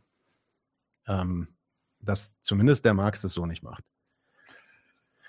Dass der Marx nicht auch sonderlich viele äh, Idiotien verbrochen hat bezüglich historischen Materialismus und Geschichtsphilosophie und so weiter, das ist, auch- steht auf einem anderen Blatt. Dazu haben wir, und wenn du das nächste Reaction-Video machen willst, guck dir doch gerne mal an, was wir zum kommunistischen Manifest und zum mit Mi- Michael Heinrich vielleicht zum, zum Bruch bei Marx gemacht haben. Ähm, Noch mehr Ketzerei. was ganz, witz, ja, was, was ganz witzig ist, ist halt wirklich so, wirklich so ein Treppenwitz. Ne? Da kommt so ein, so ein Trotzkist und sagt, da sind Abweichler. Die, die, die begeben sich jetzt hier in den idealistischen Hegelianismus und äh, verstoßen gegen die Denkmethode des dialektischen Materialismus. Also Trotzkisten sind, müssen doch immer wieder betonen, dass sie in der Geschichte schlecht behandelt wurden von irgendwelchen Stalinisten als Abweichler, weil die sich halt irgendwie vergangen haben gegen das, was die äh, kommunistische Partei meinetwegen irgendwie in der Sowjetunion irgendwie jetzt gerade als ihre Mission definiert hat ähm, und wurden ja entsprechend schlecht behandelt. Übrigens genau aus diesem selben komischen methodenkritischen äh, Gedanken. Die haben sich halt nicht äh, der Parteilinie angeschlossen, sondern hatten irgendwie einen anderen Gedanken meinetwegen. Ähm, und, und wurden ja genauso schlecht kritisiert. Und jetzt kommt so ein Lennart hier und sagt, ja, ja ihr Abweichler, benehmt euch, kommt also wieder zurück in den dialektischen Materialismus. Ansonsten wissen wir, wissen wir nicht, was, was noch in der Zukunft passiert. Vielleicht, vielleicht noch ein Wort zu dem Marx. Zu dem, zu dem, ist aber vielleicht jetzt ein bisschen unterstellt. Ne? Zu dem Nein, Kapital. Frech, ne? Naja, nee, also das, das Abfleichertum, das, das das dass, er, dass er zumindest eine Sache nicht macht, dass er mal auf das Argument eingeht und versucht, ja. das zu entkräftigen. Das, ich hatte da echt Interesse daran, dass er das mal macht. Man mhm. kann ja mhm. auch gerne mal hier zu einer Diskussion herkommen und dann diskutieren wir mal. Dann soll er mir mal erklären, warum es notwendig ist, die Geschichte des Patriarchats nachzuvollziehen, um das Patriarchat heute zu bestimmen, wenn es das überhaupt gibt. Soll, soll mir das mal nachweisen. Also, und, oh, nee, mach ja, du es mal fertig. Ja. Vielleicht, wenn es zu dem Punkt ist, dann redest nee, nee, doch, genau, weil äh, der Punkt ist, das läuft auf einen, in der Philosophie heißt es, infiniter Regress hinaus. Wenn man sagt, so eins bedingt das andere und das bedingt wieder auf das davor und das bedingt davor, ja, da bist du irgendwann beim bei der Entstehung des, ja, des, des Universums und, äh, Gott würfelt nicht. Und Gott, genau, und Gott, der einmal gewürfelt hat und dann bedingt das eine das nächste und so weiter. Muss, können wir dieses und, Argument, sorry, mach du fertig. Ja, aber ne, also der, der infiniter Regress, also die unend, der unendliche Rückgriff auf eine Bedingung, die auf eine vorherige Bedingung, die auf eine vorherige Bedingung und so weiter immer wieder zurückgreift. So, er ist übrigens die, da meine ich, und das will ich mal mutig behaupten, Lennart, du bist die fleischgewordene Antithese, dass das nicht ist, weil du müsstest in jedem Referat, wenn du jetzt meinetwegen über den Imperialismus, das Patriarchat, den Rassismus, alles, was du sagst, kannst du dann praktisch 87 Stunden wahrscheinlich reden und landest immer irgendwie bei der Entstehung irgendwie äh, von Mann und Frau und äh, der Familie und so. Der, Aus der Rippe des Mannes. Das geht ja gar nicht anders, weil du ja immer jede Bedingung davor ja auf, auf eine, also jede Bedingung, jede aktuelle Bedingung auf eine davor zurückgreifst. Das, das, also das behauptet er ja, muss die Dinge in ihrer Bewegung und Totalität denken. Ja, dann, ja, dann kann, viel Spaß. Dann viel Spaß. Dann, dann ist auch richtig, dass, dass der eine Kommentator da sagt, da kann man auch wirklich dann eigentlich gar nichts verstehen. Gar, und ganz kurz, genau, ich möchte mich noch kurz auslassen über dieses Gott würfelt mich. Wie viel Idiotie in dieser Aussage steht weil es keine übergeordnete Ordnung gibt, abseits von allem, die Bestimmungen vornimmt, sondern es ist innerhalb der Naturgesetze gegeben, was passiert. Muss was es eine passiert. Notwendigkeit geben. Muss es, äh, und es muss für alle Ereignisse gibt es einen Grund. Und das kann eine solche Komplexität annehmen, dass es tatsächlich an uns, auf uns nur wie Zufälle wirken kann, gerade wenn je größer der, der, wie soll ich sagen, die, die Betrachtungsebene wird, die du dir anguckst. Wenn du dir eine Kause, wenn du dir eine, wenn du kann man zum Beispiel, ich, ich knall Marek eine, mhm. ja, und er schlägt zurück, dann kannst du sagen, also der Marek hat ihm eine gelatzt, weil Daniel ihm eine gelatzt hat, ja. Du kannst aber jetzt daraus, warum er mir eine gelatzt hat, das kann, wenn du jetzt rauszoomst und hast das als Endpunkt, aber als Anfangspunkt die Menschwerdung, so, so wann, wann sind wir von den Bäumen gekrochen, dann kannst du keinerlei Kausalität mehr zusammenstellen weil dazwischen dann so viele Sachen passiert sind, die sich nicht mehr rational erfassen lassen und die ganz oft auch tatsächlich einfach nicht mehr zwingend etwas miteinander zu tun hatten. Weil, und das ist tatsächlich einfach ein Fakt, weil es gibt einfach Ereignisse, die sind auch außerhalb der Kontrolle der Kapitalisten zum Beispiel. Immer wieder. Die, die, die, die, was du eigentlich damit sagen willst, ist nochmal, das ist eine der Grundthesen, die wir am Anfang hatten, die, die historische Kausalität, das heißt das Aufeinanderfolgen das ist nicht mal eine Kausalität, muss man sagen. Aber die, sagen, nennen wir das mal die historische Kausalität, das Aufeinanderfolgen von Events in der, von Ereignissen in der Geschichte, ist nicht gleich einer logischen Kausalität. Sowas kann nur glauben jemand, der sagt, dass die Dinge heute so sind, weil sie so sein müssen. Mhm. Und Marek der von der Notwendigkeit und einem Telos, das ist genau das Ding, was wir da kritisiert haben, ausgeht. Und Marek hat mir keine runtergehauen, weil vor viereinhalbtausend Jahren ein Sumerer von der Leiter gefallen ist. Doch. Genau so. So war es gewesen. Aber warum ist der denn von der Leiter gefallen? Das ist eine gute Frage. Vielleicht, weil Weil ein irgendwann Mesopotamier ihn wie weggezogen. Ich will noch eine Sache sagen zu dem Marx und dem K1. Ma- Bei dem Marx kann man ja eins mal festhalten. Der, der hat sich nicht hingesetzt. Das ist ja schon richtig, ja. Also insofern, diese, diese, diese Karikatur, die du von uns zeichnest, ist natürlich auch ein Quatsch. Deswegen haben wir auch immer wieder diesen, diesen Punkt gemacht, wo wir darüber reden. Natürlich ist es wichtig, sich die Fakten und die Empirie anzuschauen. Ähm, der Marx hat sich auch hingesetzt und hat sich zig Zeitungen aus aller Welt durchgelesen, hat sich historische Aufzeichnungen durchgelesen, hat sich über äh, Geschichte, äh, Anthropologie und so weiter sich mit diesen Themen auseinandergesetzt, bevor, um sich einen Begriff zu bilden über die Sache Kapital. Das war schon notwendig. Und was jetzt? Jetzt setzt er sich hin und schreibt ein Buch, eine logische Abhandlung, eine Ableitung über das Kapital. Und da ist gar nicht so viel Geschichte drin, wie man da denken würde. Da hat er, also ein paar Sachen macht er das schon, ne? So, um so ein paar Bringschulden zu erbringen, quasi dafür, dass er da eine logische Notwendigkeit aufmacht für etwas, was er nachweisen muss. Denn die deutschen Historisch. Hunde messen die Qualität eines Buches in Kubikmeter. Äh, Das, das, das ist auch ein Marx- Marx-Zitat, genau. Ja, ja. Auf jeden Fall. ähm, aber ist doch interessant, dass er nicht glaubt, dass es notwendig ist, um, ja, um den Kapitalbegriff zu erklären, äh, all diese historischen Arbeiten, die er da gemacht hat, alle nochmal aufzulisten und aufzuschreiben und dann in, diesen, in das Kapitalbuch reinzuschreiben. So interessant. Warum hat der das denn gemacht? Frag ich doch mal. Warum fängt der an mit Ware und Wertform und, und Geld und Kapital, Kapitalprozess und so weiter? Warum macht er das eigentlich? Warum fängt er nicht einfach genauso an, wie du das meintest und erzählt von der Totalität? Und erzählt alle Events, die er da irgendwie gesammelt hat, macht ein riesen Kompendium, Enzyklopädie und sagt, hier, 20 Bände, das Kapital. Oder 200 Bände, das Kapital. Macht er doch nicht.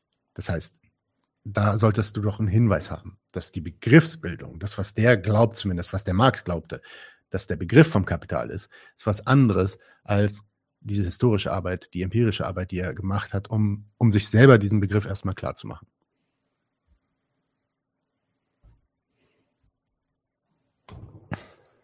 Musst die Sachen anschauen, die du verstehen willst.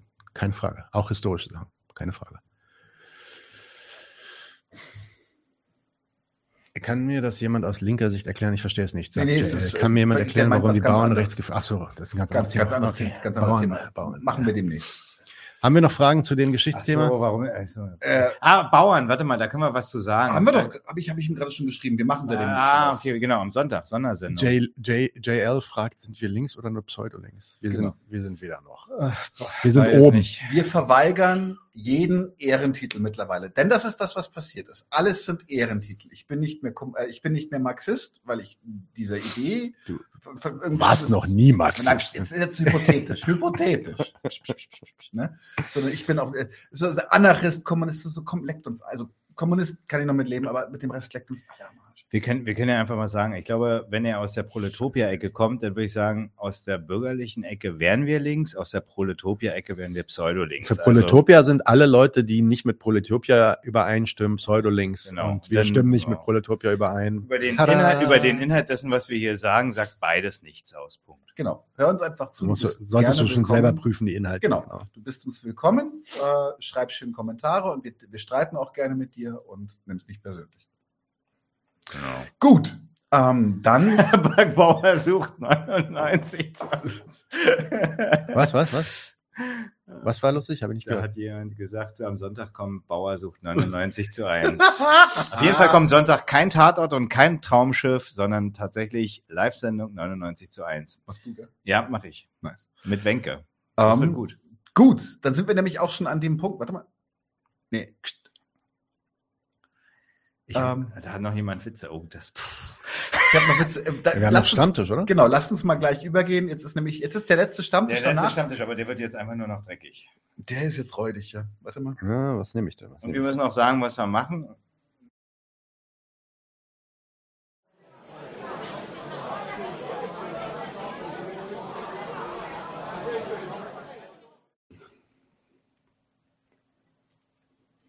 Ja, ja. Ähm, hat jemand schon was? Ja, ich möchte den. Soll ich nochmal den Fußfetisch machen? Nee, nee, nee, ich möchte den völkermörderisch guten Versprecher machen. Oh ja. Der ist, Völkermörderisch guten Versprecher. äh, der ist nicht. Der ist, der ist einfach fantastisch. Es gibt so Dinge, über die freut man sich einfach so, so sehr. 10. And I would like to use the rest of my time to say how appalled I am that people are bringing up the Holocaust. Do not use other genocides to describe this one. I have been. Und sie, sie sagen am Ende, oh. Damn! Damn!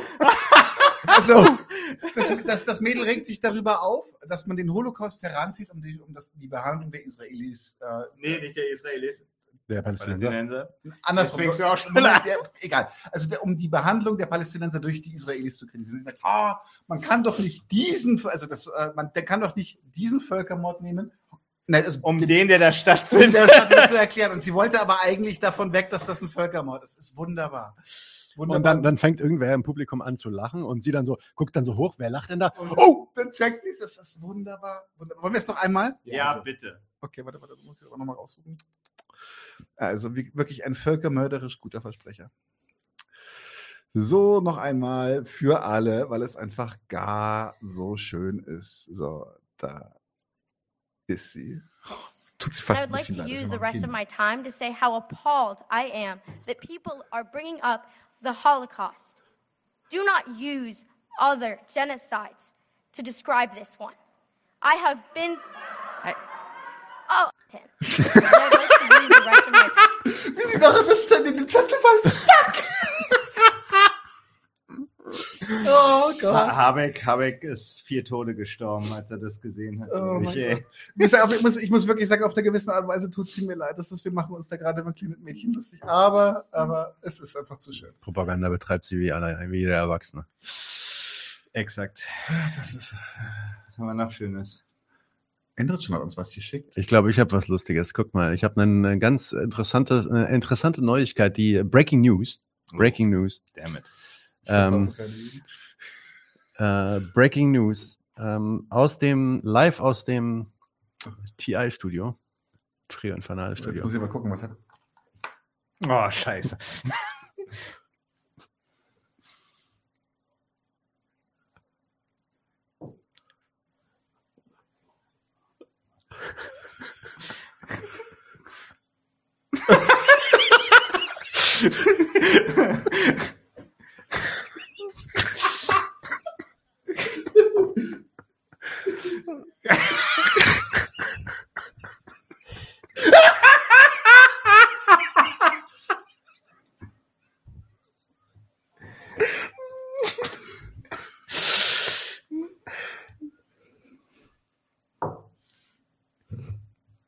Sehr schön. Äh, äh, Das kam übrigens von Neid. Äh, herzlichen Dank. Danke, Neid. Oh, wir haben jetzt drüber gelacht und haben das Video nicht angemacht, Mann. Das ist auch Schön, peinlich. dass du Videos schneiden kannst. Nein, wir müssen jetzt das Video nochmal abspielen. wir haben es nicht gezeigt. Ich dachte, du hast es gezeigt. Wir zeigen es jetzt nochmal.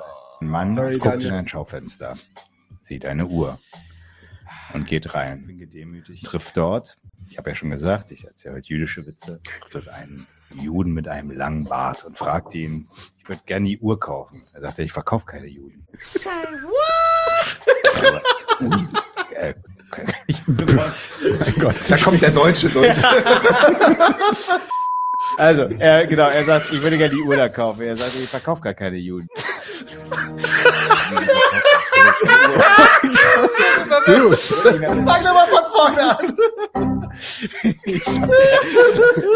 Ich glaube, Getränke äh, nehmen langsam ihren ähm, desaströsen Verlauf.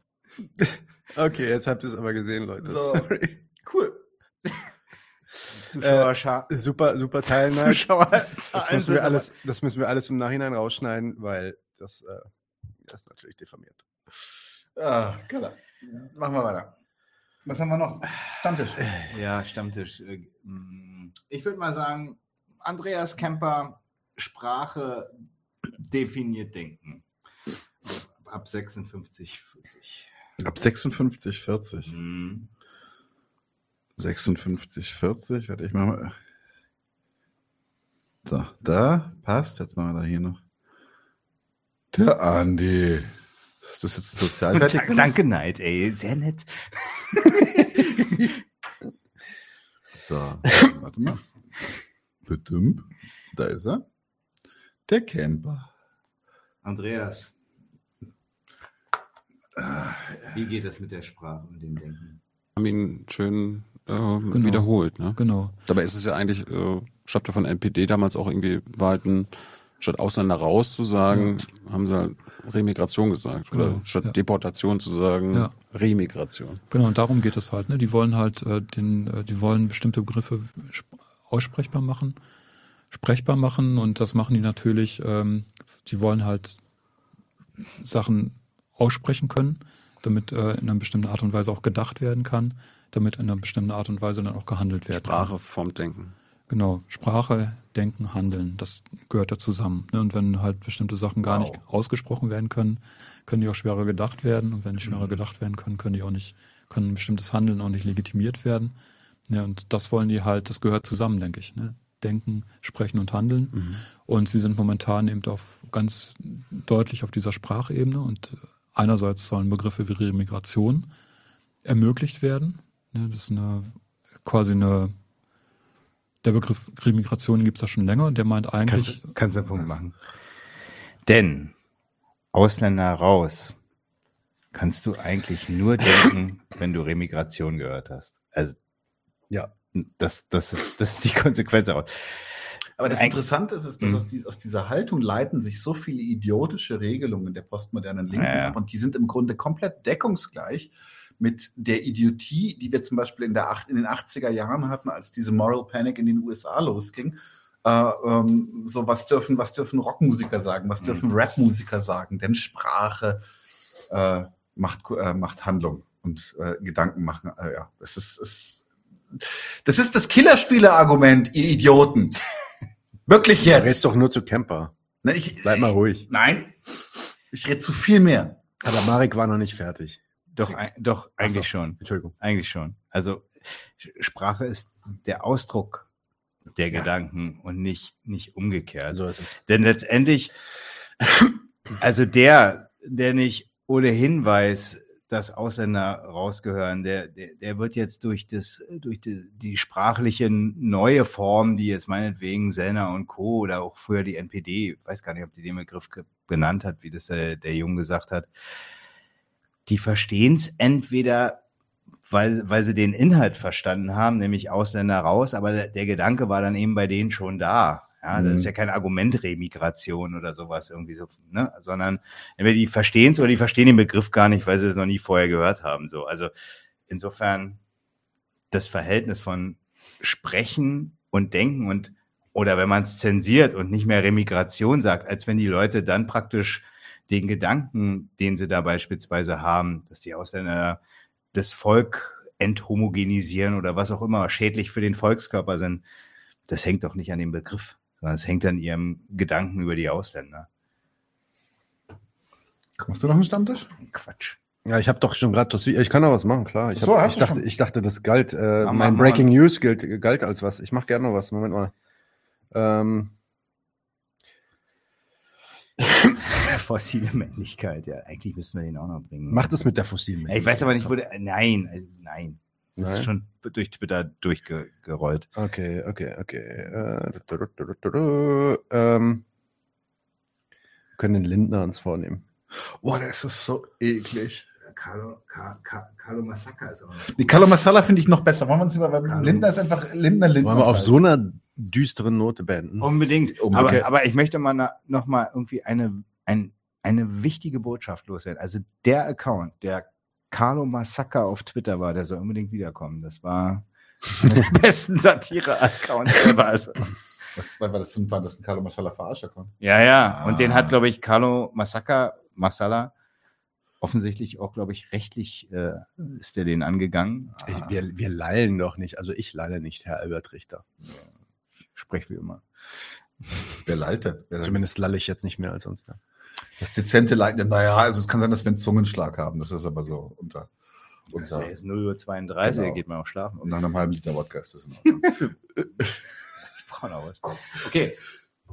Carlo Masaka, äh, Masala. das, das, Carlo Masaka ist, Verkauft ist der beste Mann.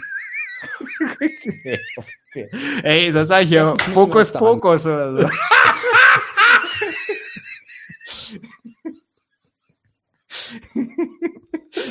Oh Mann. Carlo Masaka, komm, gib ihm, gib ihm Redezeit. gewöhnen. Das sagen Sie ja. Sie sagen, wir müssen Richtig. uns an Krieg wieder gewöhnen. Genau. Das heißt nicht sozusagen, dass wir alles andere vergessen sollen. Also den Versuch zu unternehmen, Krisen und Konflikte dort, wo sie entstehen, versuchen sozusagen frühzeitig im Vorfeld zu lösen, ähm, äh, zu verhandeln. Aber wir müssen anerkennen, dass es manchmal Akteure gibt, die den Krieg wollen. Ja. So. Das ist und man muss sich, man muss sich dann letzten Endes genau auf diese Situation auch vorbereiten. Das heißt aufrüsten. Das heißt, Sie sagen nuklearen Schirm auch für Europa. Das sind alles Konsequenzen. Zur Abrüstung zum Beispiel.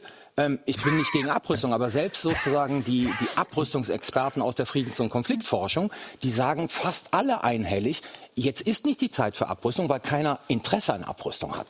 Wir sind in einer Phase, das muss man ganz einfach mal so konzidieren, in der er eher wieder aufgerüstet wird. Und damit meine ich nicht die Bundesrepublik Deutschland, weil wir rüsten nicht auf, sondern wir rüsten die Bundeswehr vernünftig aus, was wir schon jahrelang versprochen haben im Rahmen so. der NATO. Aber Gott. wenn Sie sich äh, die Vereinigten Staaten, die Russische Föderation, China, das sind alles Staaten, die massiv, auch im nuklearen Bereich, ähm, jetzt aufrüsten. Alleine schon Fuck! Aber es ist schon geil, wie der, wie der versucht dann äh, da auch irgendwie noch äh, ein Argument reinzuschummeln, wenn er sagt, ja, wenn es kein Interesse an Abrüstung gibt, dann macht's, dann macht's auch, dann, dann gibt's wir's auch keine Abrüstung. Ja, nee. Ach was, Sherlock. Unfassbar. Ja, aber er sagt schon, wie es ist. Also er sagt schon, zumindest wie der Staat sich das so denkt, auf den Krieg sich vorbereiten. Wir, wir rüsten nicht auf, wir rüsten, rüsten aus. rüsten aus. Habt ihr euch schon ausgerüstet? Also je, jeder, der hier jetzt noch jung ist und möglicherweise plant, ähm, eine Familie zu gründen, die Kinder sind schon eingeplant äh, für den Wehrdienst. Die Debatte läuft ja gerade. Also es sind keine schönen Zeiten. Wir enden übrigens nicht auf einer düsteren Note, weil wir die Witze noch nicht erzählt haben für diesen Stammtisch. Ah, Mhm. Gibt's noch mehr Witze? Meine Güte. Ich habe keinen. Ja, komm, du hast noch welche. Ich habe ich hab, ich hab ein Zitat von Woody, äh, Woody Allen. Meine Adoptivtochter ist eine sexy Hexe. Nein. Aber das hat er gedacht. Ja, stimmt. Okay. So, Ähm, Schieß los. ich? Ja. Ich schließe mit einem Zitat von Woody Allen und es geht alle an alle Langzeitstudenten, die jetzt hier zugucken und noch Zeit haben, äh, weil sie morgen nicht arbeiten müssen. Es gibt Studenten, die es bedauern, zur Rennbahn zu gehen und zu sehen, dass sogar Pferde ihre Karriere beenden können. was ist gelb und zischt durch die Luft? Eine Ziedrone. Ich, ich, ich greife mal äh, ähm, äh, Begriff, empirische Begriffsbestimmung und Zitat auf und zitiere George Carlin auf Deutsch, weil es äh, ganz wunderbar ist. Die Existenz des Flammenwerfers beweist, dass irgendwann sich jemand gedacht hat, dieses Arschloch möchte ich anzünden, aber ich komme nicht nah genug ran.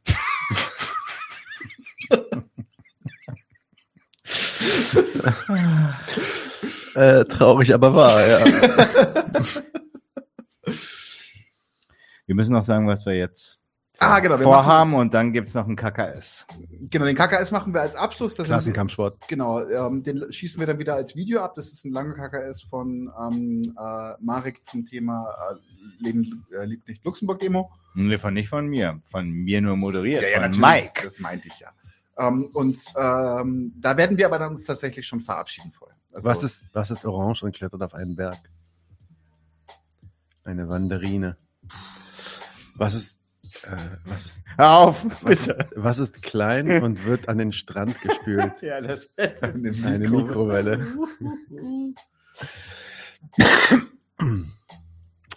Gut, also machen wir eine. Ich, äh, den Witz, äh, Albert, den musst du noch vollziehen. Was ist der Unterschied zwischen einem Krokodil? Ist das schon der, der Witz?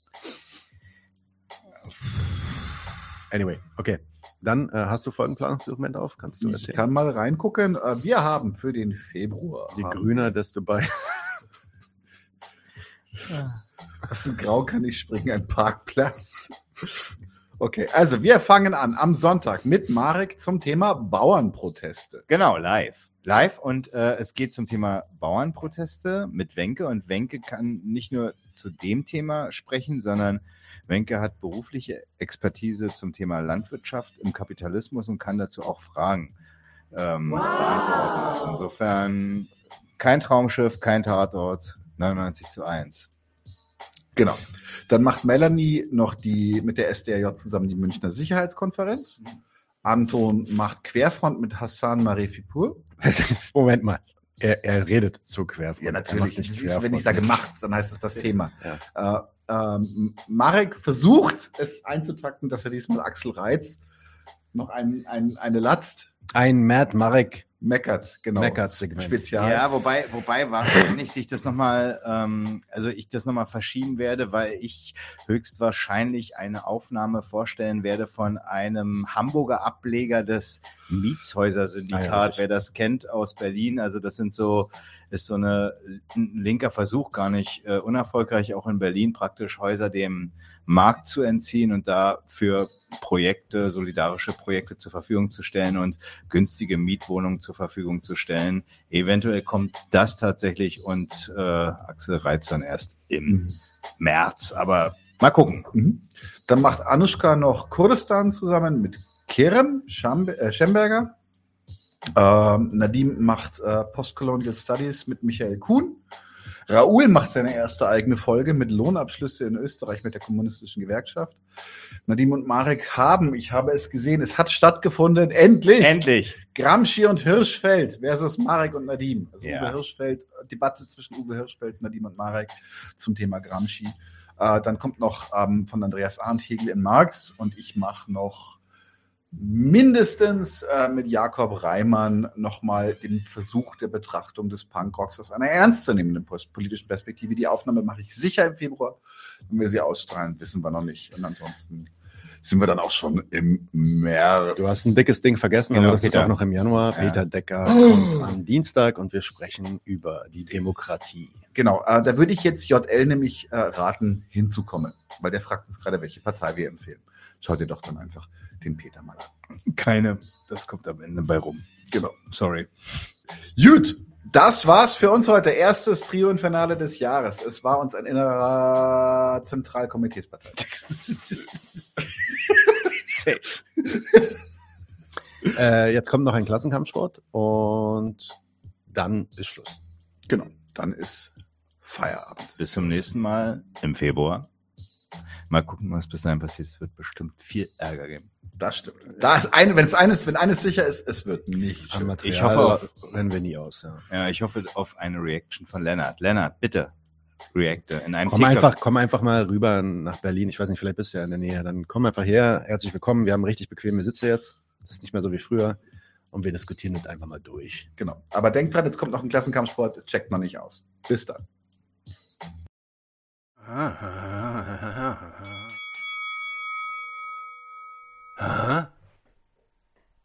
dun dun dun dun dun dun dun dun. Haha. Huh? Huh? Aha.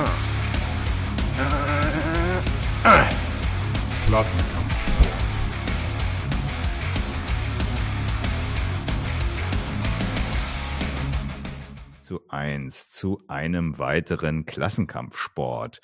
Ich begrüße heute dafür Mike. Mike ist organisiert in der DKP und er war am Wochenende Ordner bei der LLL, also Liebknecht Luxemburg Lenin Demo.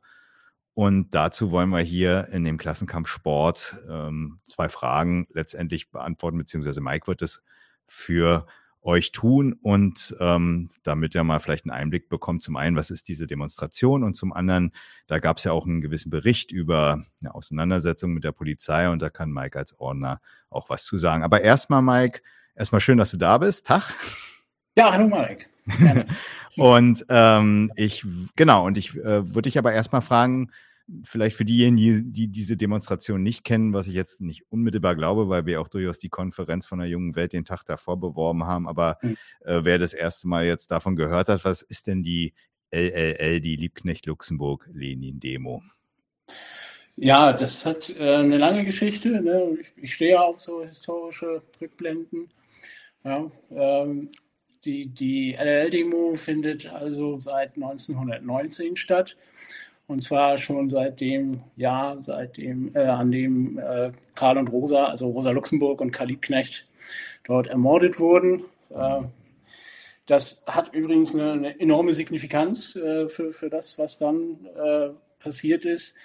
Ja, weil bis zu diesem Zeitpunkt der Ermordung gab es tatsächlich in Deutschland eine provisorische Regierung. Die setzte sich zusammen aus drei Mitgliedern der USPD und drei Mitgliedern der SPD.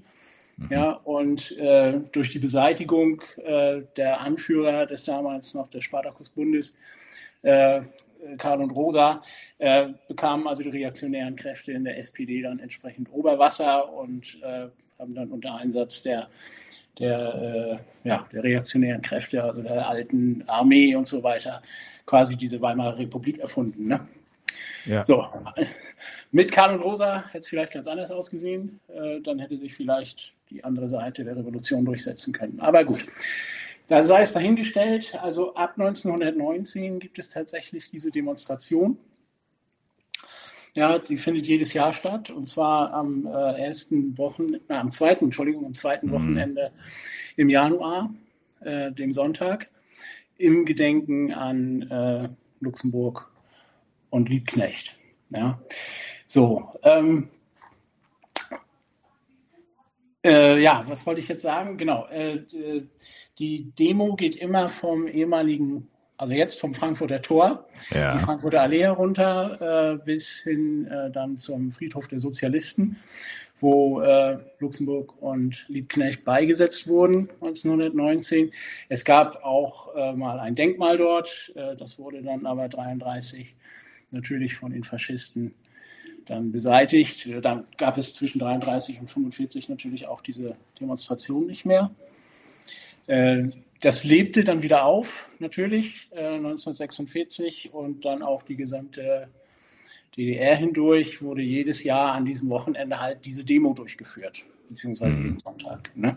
Mhm. Äh, nach der Konterrevolution änderte sich das dann. Äh, es gab keine große Demo mehr am Anfang, mhm. Äh, sondern es gab dann nur noch ein stilles Gedenken. Das war wahrscheinlich den Bürgerlichen auch am liebsten, wenn wir uns still gedenken und uns zurückziehen und unsere Wunden lecken. Äh, aber ja, so war es dann halt. Bis dann 1996 sich ein Bündnis formte, das sogenannte LLL-Bündnis, das dann diese Tradition wieder auf hat, aufleben lassen hat. Mhm. Ja, dieses Bündnis ist ein ein recht breites linkes Bündnis. Das besteht aus sehr vielen revolutionären äh, linken Gruppen äh, in ganz Deutschland. Darunter sind natürlich die, die, die DKP, aber auch Gruppen wie die MLPD, die sind auch sehr stark vertreten. Ja. Äh, es gibt trotzkistische Gruppen, es gibt Jugendgruppen, es gibt äh, die türkische äh, kommunistische Partei, die ist auch jedes Mal sehr stark vertreten. Die Griechen, die griechische kommunistische Partei. Ja, äh, also es ist ein riesiges Bündnis, das sich dort jedes Jahr äh, an diesem Tag trifft und diese Demo durchführt. So. Ähm, sie wird auch jedes Jahr recht groß. Ich glaube, dieses Jahr waren wir bei etwa 15.000, 15.000, 20.000 Teilnehmern. Mhm. Also es ist schon immer so auch äh, der Jahresauftakt für, für die gesamte linke Bewegung in Deutschland. Ne? So mm. An dem Wochenende findet ja dann auch immer die Rosa-Luxemburg-Konferenz statt, übrigens auch seit 1996. Mhm, mh. Ja, also zugleich, zugleich äh, mit dem Aufleben, Wiederaufleben dieser Tradition äh, hat dann die junge Welt auch diese äh, Rosa-Luxemburg-Konferenz am selben Wochenende, immer am Samstag davor, dann äh, begonnen. Und somit wird das Ganze jetzt inzwischen auch so als LLL-Wochenende betrachtet. Ja, eine kleine Anekdote habe ich noch. Äh, Schieß los, ja. ja. Ich auch noch. Ich weiß ja nicht so. Ich komme ja aus Berlin, ich gehe da eigentlich auch immer hin. Also insofern. Alle wundern sich, woher das dritte L kommt. Ne? Das, das kommt ja. von Lenin. Ja, woher kommt das? Das kommt daher, weil die Demo äh, nämlich am Anfang am Leninplatz startete, also nicht 1919, ah. sondern glaube ich äh, 1996. Die ersten Demos mhm. starteten dann wieder am Leninplatz. Den gibt es inzwischen nicht mehr. Nee, der ja. ist jetzt ganz anders und überhaupt nicht leninistisch. Ja. Nee, nee, nee, nee, der heißt irgendwie anders jetzt. Aber der ist ja, jetzt Platz der Vereinten Nationen, ja. Ja, genau so heißt er, richtig. Mhm. Und äh, ja, aber da ging die Demo damals los, 96 äh, am, am Leninplatz und deswegen mhm. halt eben die, die LLL-Demo. Ja. Äh, natürlich hat Lenin noch eine riesige Relevanz, ganz klar, klar. Äh, mhm. in der Bewegung. Äh, und ja, so das so zusammenfassend als, als geschichtlicher Überblick. Ne? Äh, also das, das ist schon nicht irgendwie eine linke Demo, die mal eben so auf den Sonntag mal stattfindet, sondern das hat schon ein, ein, ein ziemlich großes Gewicht, diese Demo. Hm. Ja. Kann man auch eigentlich jedem, ähm, der da tatsächlich in Berlin jetzt mal ist und jetzt nicht nur zur Demo vielleicht kommen mag, auch allgemein kann man gerne mal diesen Friedhof der Sozialist, der Sozialisten sich anschauen. Da sind jetzt hm. nicht nur Liebknecht und Luxemburg, sondern auch viele andere äh, kommunistische Genossen begraben. Und das ist auch ganz interessant. Also der, ähm, also das erste Denkmal praktisch für die Genossen, das ist dann auch noch mal an einer anderen Stelle auf dem Friedhof so ein bisschen hinten Richtung, also Richtung Norden praktisch. Ist dann mhm. noch mal so eine Gedenkstätte äh, zu den äh, Grabstätten, äh, die dann irgendwie, die dann zerstört waren mal. Also ja. das, das, also der der Friedhof ist an sich das will ich da nochmal durchaus anraten, auch wer sich historisch da auch interessiert, da sind auch Gedenktafeln und ähnliches, klar, jetzt ideologisch dann entsprechend unserer Zeit nochmal sicherlich angepasst, aber zumindest nur was die historischen ja. Fakten betrifft, kann man da durchaus das eine oder andere Interessante tatsächlich mitnehmen. Und äh, da ist dieser Friedhof wirklich äh, an, ist nicht nur ein Friedhof. Ja? Also ist schon ja. auch ein Friedhof, auch für Leute, die keine Kommunisten waren. Ähm, aber der Teil, die Abteilungen, muss man sagen, die historisch für uns interessant sind, die sollte man auf jeden Fall, wenn man mal die Gelegenheit hat, in Lichtenberg zu sein, sich da angucken. Ja. Ja, ja. Oh, Okay, gut. Ähm, dann aber warst du jetzt Ordner am äh, letzten Sonntag praktisch mhm. und hast dort ähm, etwas äh, persönlich praktisch wahrgenommen, weil du Ordner warst, äh, was da passiert ist, was auch in die mhm. bürgerliche Presse, das sogar bis in die Tagesschau tatsächlich an dem Tag geschafft hatte. Ich hatte die, äh, ich hatte mir die dann in der Mediathek an dem Tag noch angeguckt. Im RBB kommt sowas natürlich schon, also Rundfunk ja. Berlin-Brandenburg, aber äh, das hat sogar in die Tagesschau an dem Tag ge geschafft gehabt, dass es da eine Auseinandersetzung mit der Polizei gab. Auf, auf Twitter oder X gab es auch ein paar ganz äh, unschöne Videos dazu. Was hast du denn da jetzt praktisch als Augenzeuge wahrgenommen? Mhm. Ja, erstmal zu meiner Rolle dort. Äh, also wir, wir, also einige Genossen von der DKP äh, wurden dort als Ordner für den Palästina-Block eingeteilt. Mhm. Äh, das hat man absichtlich so gemacht, weil man sich wahrscheinlich vorstellt, dass so, so ältere gesetzte Männer dort weniger erhitzt werden. Ja, deswegen setzt man uns gerne an diese neuralgischen, neuralgischen Punkte der Demo. Ja. So, das heißt, äh, wir, sind, wir haben dann den, den Aufzug dort begleitet am Palästina-Block, da wo es nachher auch geknallt hat. Ja, und äh, ich stand dann tatsächlich mittendrin. Ja, mhm. und äh, habe es dann alles beobachtet. Ähm, was ist da jetzt genau passiert? Also der, der, der Demonstrationszug marschierte los, äh, ganz normal. Wir waren etwa eine Stunde äh, äh, unterwegs. Es waren wohl noch so, ich weiß jetzt gar nicht, wie die Ecke heißt, aber es waren vielleicht noch 300, 300 400 Meter bis zu dem äh, äh, U-Bahnhof ja, wo, wo man dann links abbiegt in Richtung mhm. Friedhof. Ja. ja äh, also das heißt, da, da müssen ja auch die Lautsprecherwagen dann abgestellt werden, weil man darf dann ja nicht reinfahren. Ne? Und äh, also es war nicht mehr wirklich viel. Ne? So, die, die Demo war eigentlich eine sehr laute Demo, gute Demo. Äh, es, war, es war allerdings von der Stimmung her sehr entspannt. Ja. ja. Wir haben auch ja, Fotos gemacht mit Demonstrationsteilnehmern und so weiter. Also es war, es war schon alles sehr, sehr entspannt. Und äh, die Polizeibeamten haben sich auch eigentlich zurückgehalten. Und, äh, niemand hätte jetzt gedacht, dass dort irgendetwas passieren würde. Ja. Und plötzlich äh, liefen drei oder vier von den Polizeibeamten äh, in die Demo und mhm. griffen dort den Sprecher des palästinensischen Blocks, also der mit dem Mikrofon dann in der Hand, mhm. Äh, griffen den heraus und entführten den quasi aus der Demo. Mhm. Ja, ähm, die Demonstration kam zum, sofort zum Stehen. Äh, und weigern, wir weigerten uns, oder die Demo weigerte sich, ich muss das aus Ordnerperspektive dann äh, ja, schildern, die Demo weigerte sich dann weiterzugehen. Mhm. Ja, und äh, jemand anders hat dann das Mikrofon übernommen, wie das ja halt so ist äh, bei uns. Ne? Wenn die Fahne fällt, hebt, die, hebt jemand anders sie auf. Und äh, es wurde dann der Polizei relativ unmissverständlich äh, zu verstehen gegeben, dass wir bewegen uns keinen Schritt weiter, bevor ihr den Genossen nicht freilasst. So. Ähm, ich habe mich, also das blieb dann stehen, es rührte sich erstmal nichts, äh, die Sprechchöre liefen weiter, ja, aber es gab jetzt nicht unbedingt eine Stimmung, wo man sagen würde, äh, jetzt knallt es hier jeden Moment. Ne? Ich habe mich dann auch mit einigen von den Polizeibeamten dort äh, noch unterhalten. Es gibt tatsächlich Exemplare, die können auch sprechen. Und äh, die waren also relativ tiefenentspannt. Ne? Sagen, ja, das, das, wird sich alles beruhigen. Äh, wir, haben, wir, wir gucken uns jetzt Videoaufnahmen an, äh, ob der das gesagt hat, was er gesagt haben soll.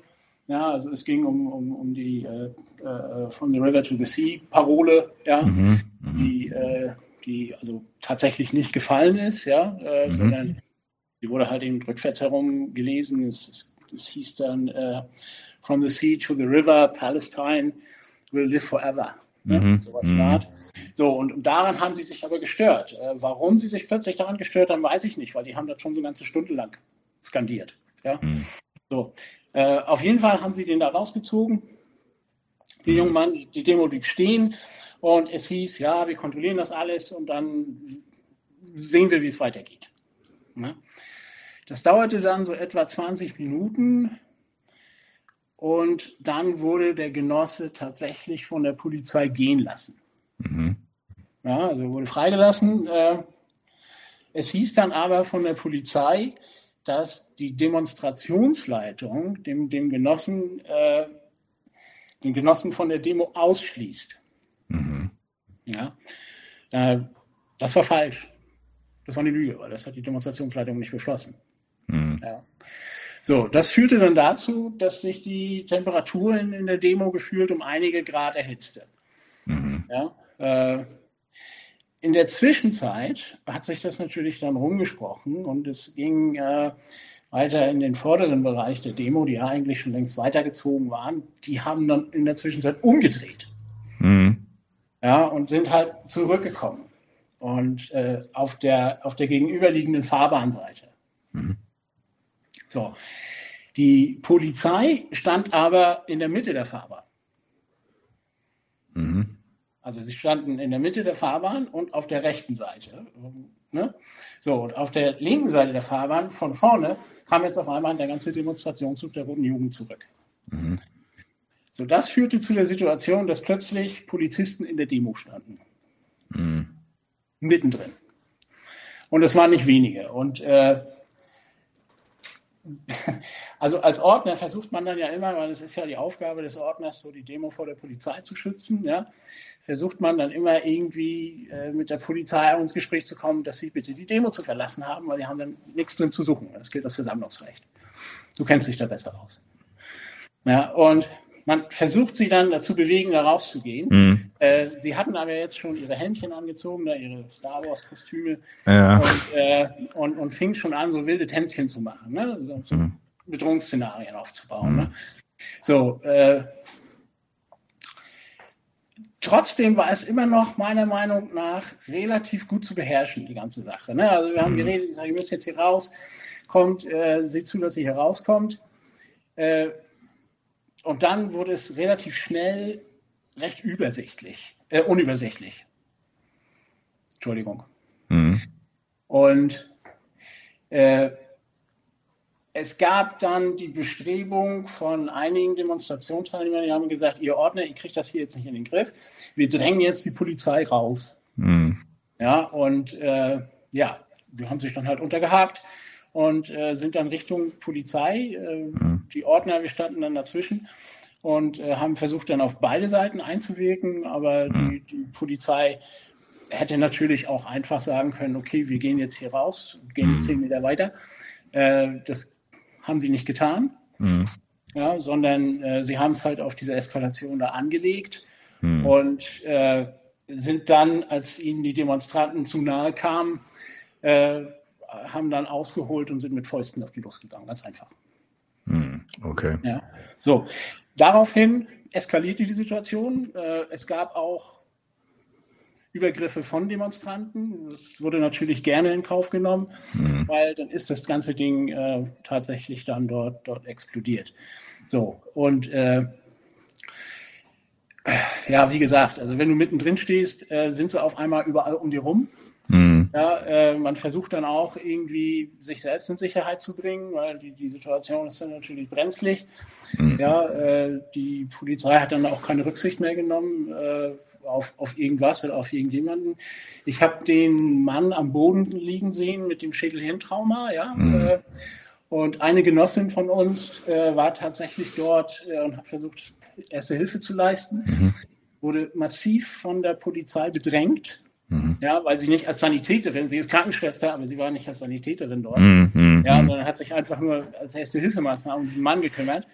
Ja, äh, äh, Polizisten dann also auf brutalste Art und Weise dann äh, auf diese Ersthelfer dann, ja, also von hinten am Rucksack gezogen und, und weggeschleudert und so. Also ja, sie haben sich nicht mit Ruhm bekleckert. Ne? Äh, irgendwann sind dann die Sanitäter durchgekommen, auch zu diesen zu diesem einen Verletzten, haben dann äh, sofort gesehen, ja, und der blutet aus Ohren und Nase, also ne, möglicherweise äh, Schädelverletzung.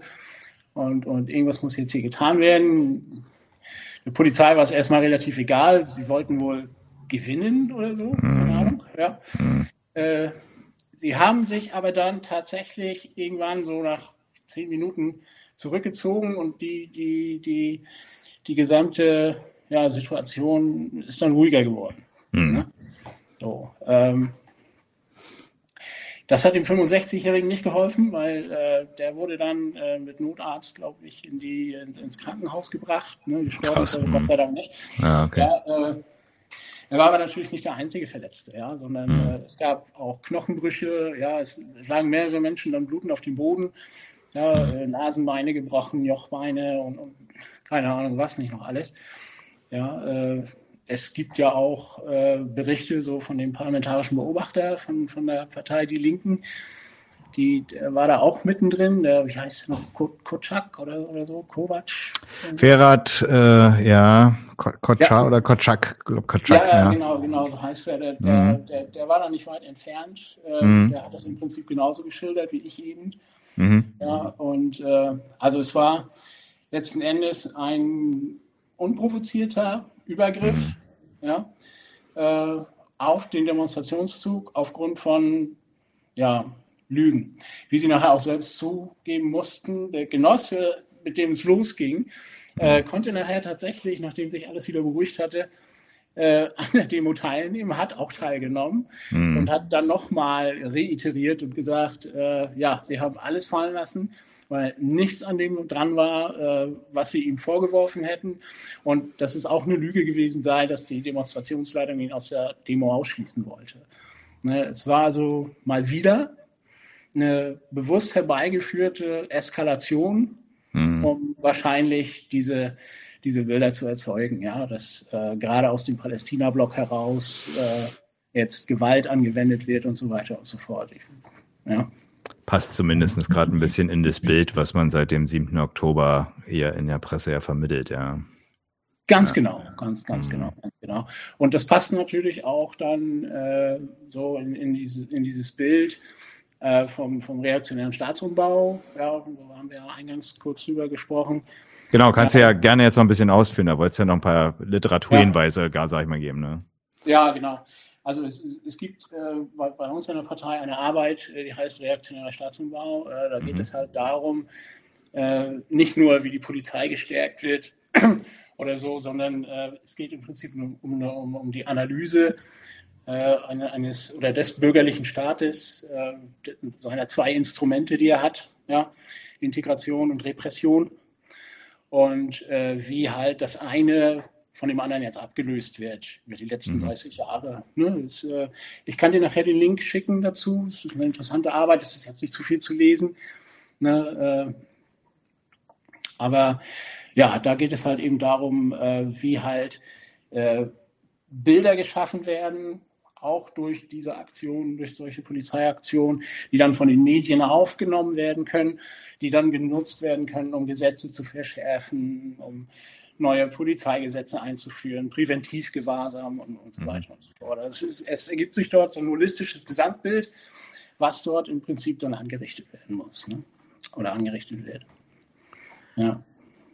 Genau, also den, den Link können wir auf jeden Fall. Wir ähm, haben, haben ja jetzt praktisch hier das Trio Infernal und äh, können mhm. dann das auf jeden Fall in die Videobeschreibung noch packen. Äh, schick's uns gern, kein Problem. Können wir auf jeden Fall. Dann, gern, ja. Haben wir da auf jeden Fall noch, kann das jeder noch mal ein bisschen genauer nachlesen, was sich die DKP da überlegt hat. Ähm, mhm.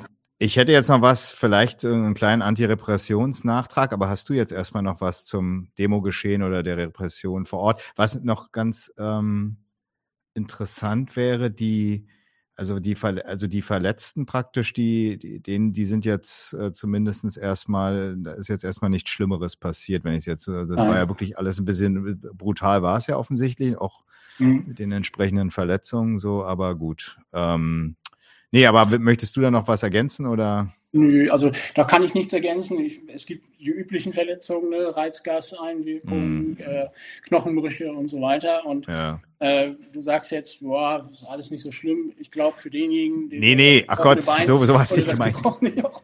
nee, nee. Aber ich verstehe schon, was du sagst. Aber es gab Nein. keine Toten, das ist richtig. Ja, ja, das, also, ja. oder jetzt äh, schwerste Behinderung oder ähnliches, ja, was, was man da so mitnehmen kann. Ich finde auch nochmal wichtig, in dem Zusammenhang nochmal den Punkt zu machen, den ich, ähm, den ich jetzt hier schon ein bisschen angerissen habe, weil man merkt ja auch an dem, was du berichtet hast, dass so eine Situation auch, äh, selbst wenn man sich ganz staats- und rechtskonform auf so eine Demonstration, wenn man sich da ganz rechtskonform verhält, dass man da trotzdem in so einen Strudel, äh, in mhm. so eine ähm, so eine Gewaltsituation, Polizeigewaltsituation ähm, ein, also so praktisch da ja, so wie zufällig da halt reinrutschen kann. Ähm, und äh, ich denke nicht, dass, wie du sagst, der 65-Jährige da ein Interesse dran hatte, als er zu dieser Demo dahin gegangen ist. Ähm, und äh, so, so von wegen auch nochmal, das ist ja klar, das sind immer so dieselben, die sich da kloppen, die, die auf Gewalt aus sind und die Polizei, nee, nee, das äh, erstens hast du es ja dargestellt, wie es war, und zweitens äh, kann man halt sagen, da kann man auch mal schnell in eine Situation geraten, Mhm. Äh, wo man auf einmal Gegenstand einer Polizeimaßnahme ist und das Einhergehen ist, insbesondere wenn man dann vielleicht mal äh, noch versucht, da sich irgendwie der Sache, der Sache habhaft zu werden. Nennen wir es mal so, hat man dann auch schnell möglicherweise eine Anzeige wegen Widerstandes oder tätlichen Angriff auf Polizeibeamte. Und in dem Zusammenhang halt wirklich nochmal auch der Hinweis, auch wenn es die äh, Zuseherschaft sicherlich weiß, aber wenn man dann festgenommen wird oder ähnliches, Schnauze halten, sich an die Rote Hilfe wenden, und dort gucken, dass einem, äh, dass man dort Hilfe findet, um sich dann entsprechend gegen die mhm. Konsequenzen, die sowas hat, dann auch zur Wehr zu setzen. Das ist vielleicht noch nochmal ein wichtiger Punkt. Ja. Also es gibt äh, für eigentlich für jede linke Demo immer äh, eine Telefonnummer vom sogenannten Ermittlungsausschuss der Roten Hilfe, ja. mhm. die äh, herausgegeben wird, an die man sich im, im Falle einer, einer, ja, einer Implikation mit dem Polizeiapparat dann äh, wenden kann oder soll. Ja? Und äh, wenn man in diese Situation kommt, ist es natürlich wichtig, äh, dort erstens, so wie du sagst, die Klappe halten, also die, die wichtigste, das Wichtigste, was man sagt, oder das Einzige, was man sagt, ich verweigere die Aussage. Ja, und das Zweite, ich möchte einen Anwalt.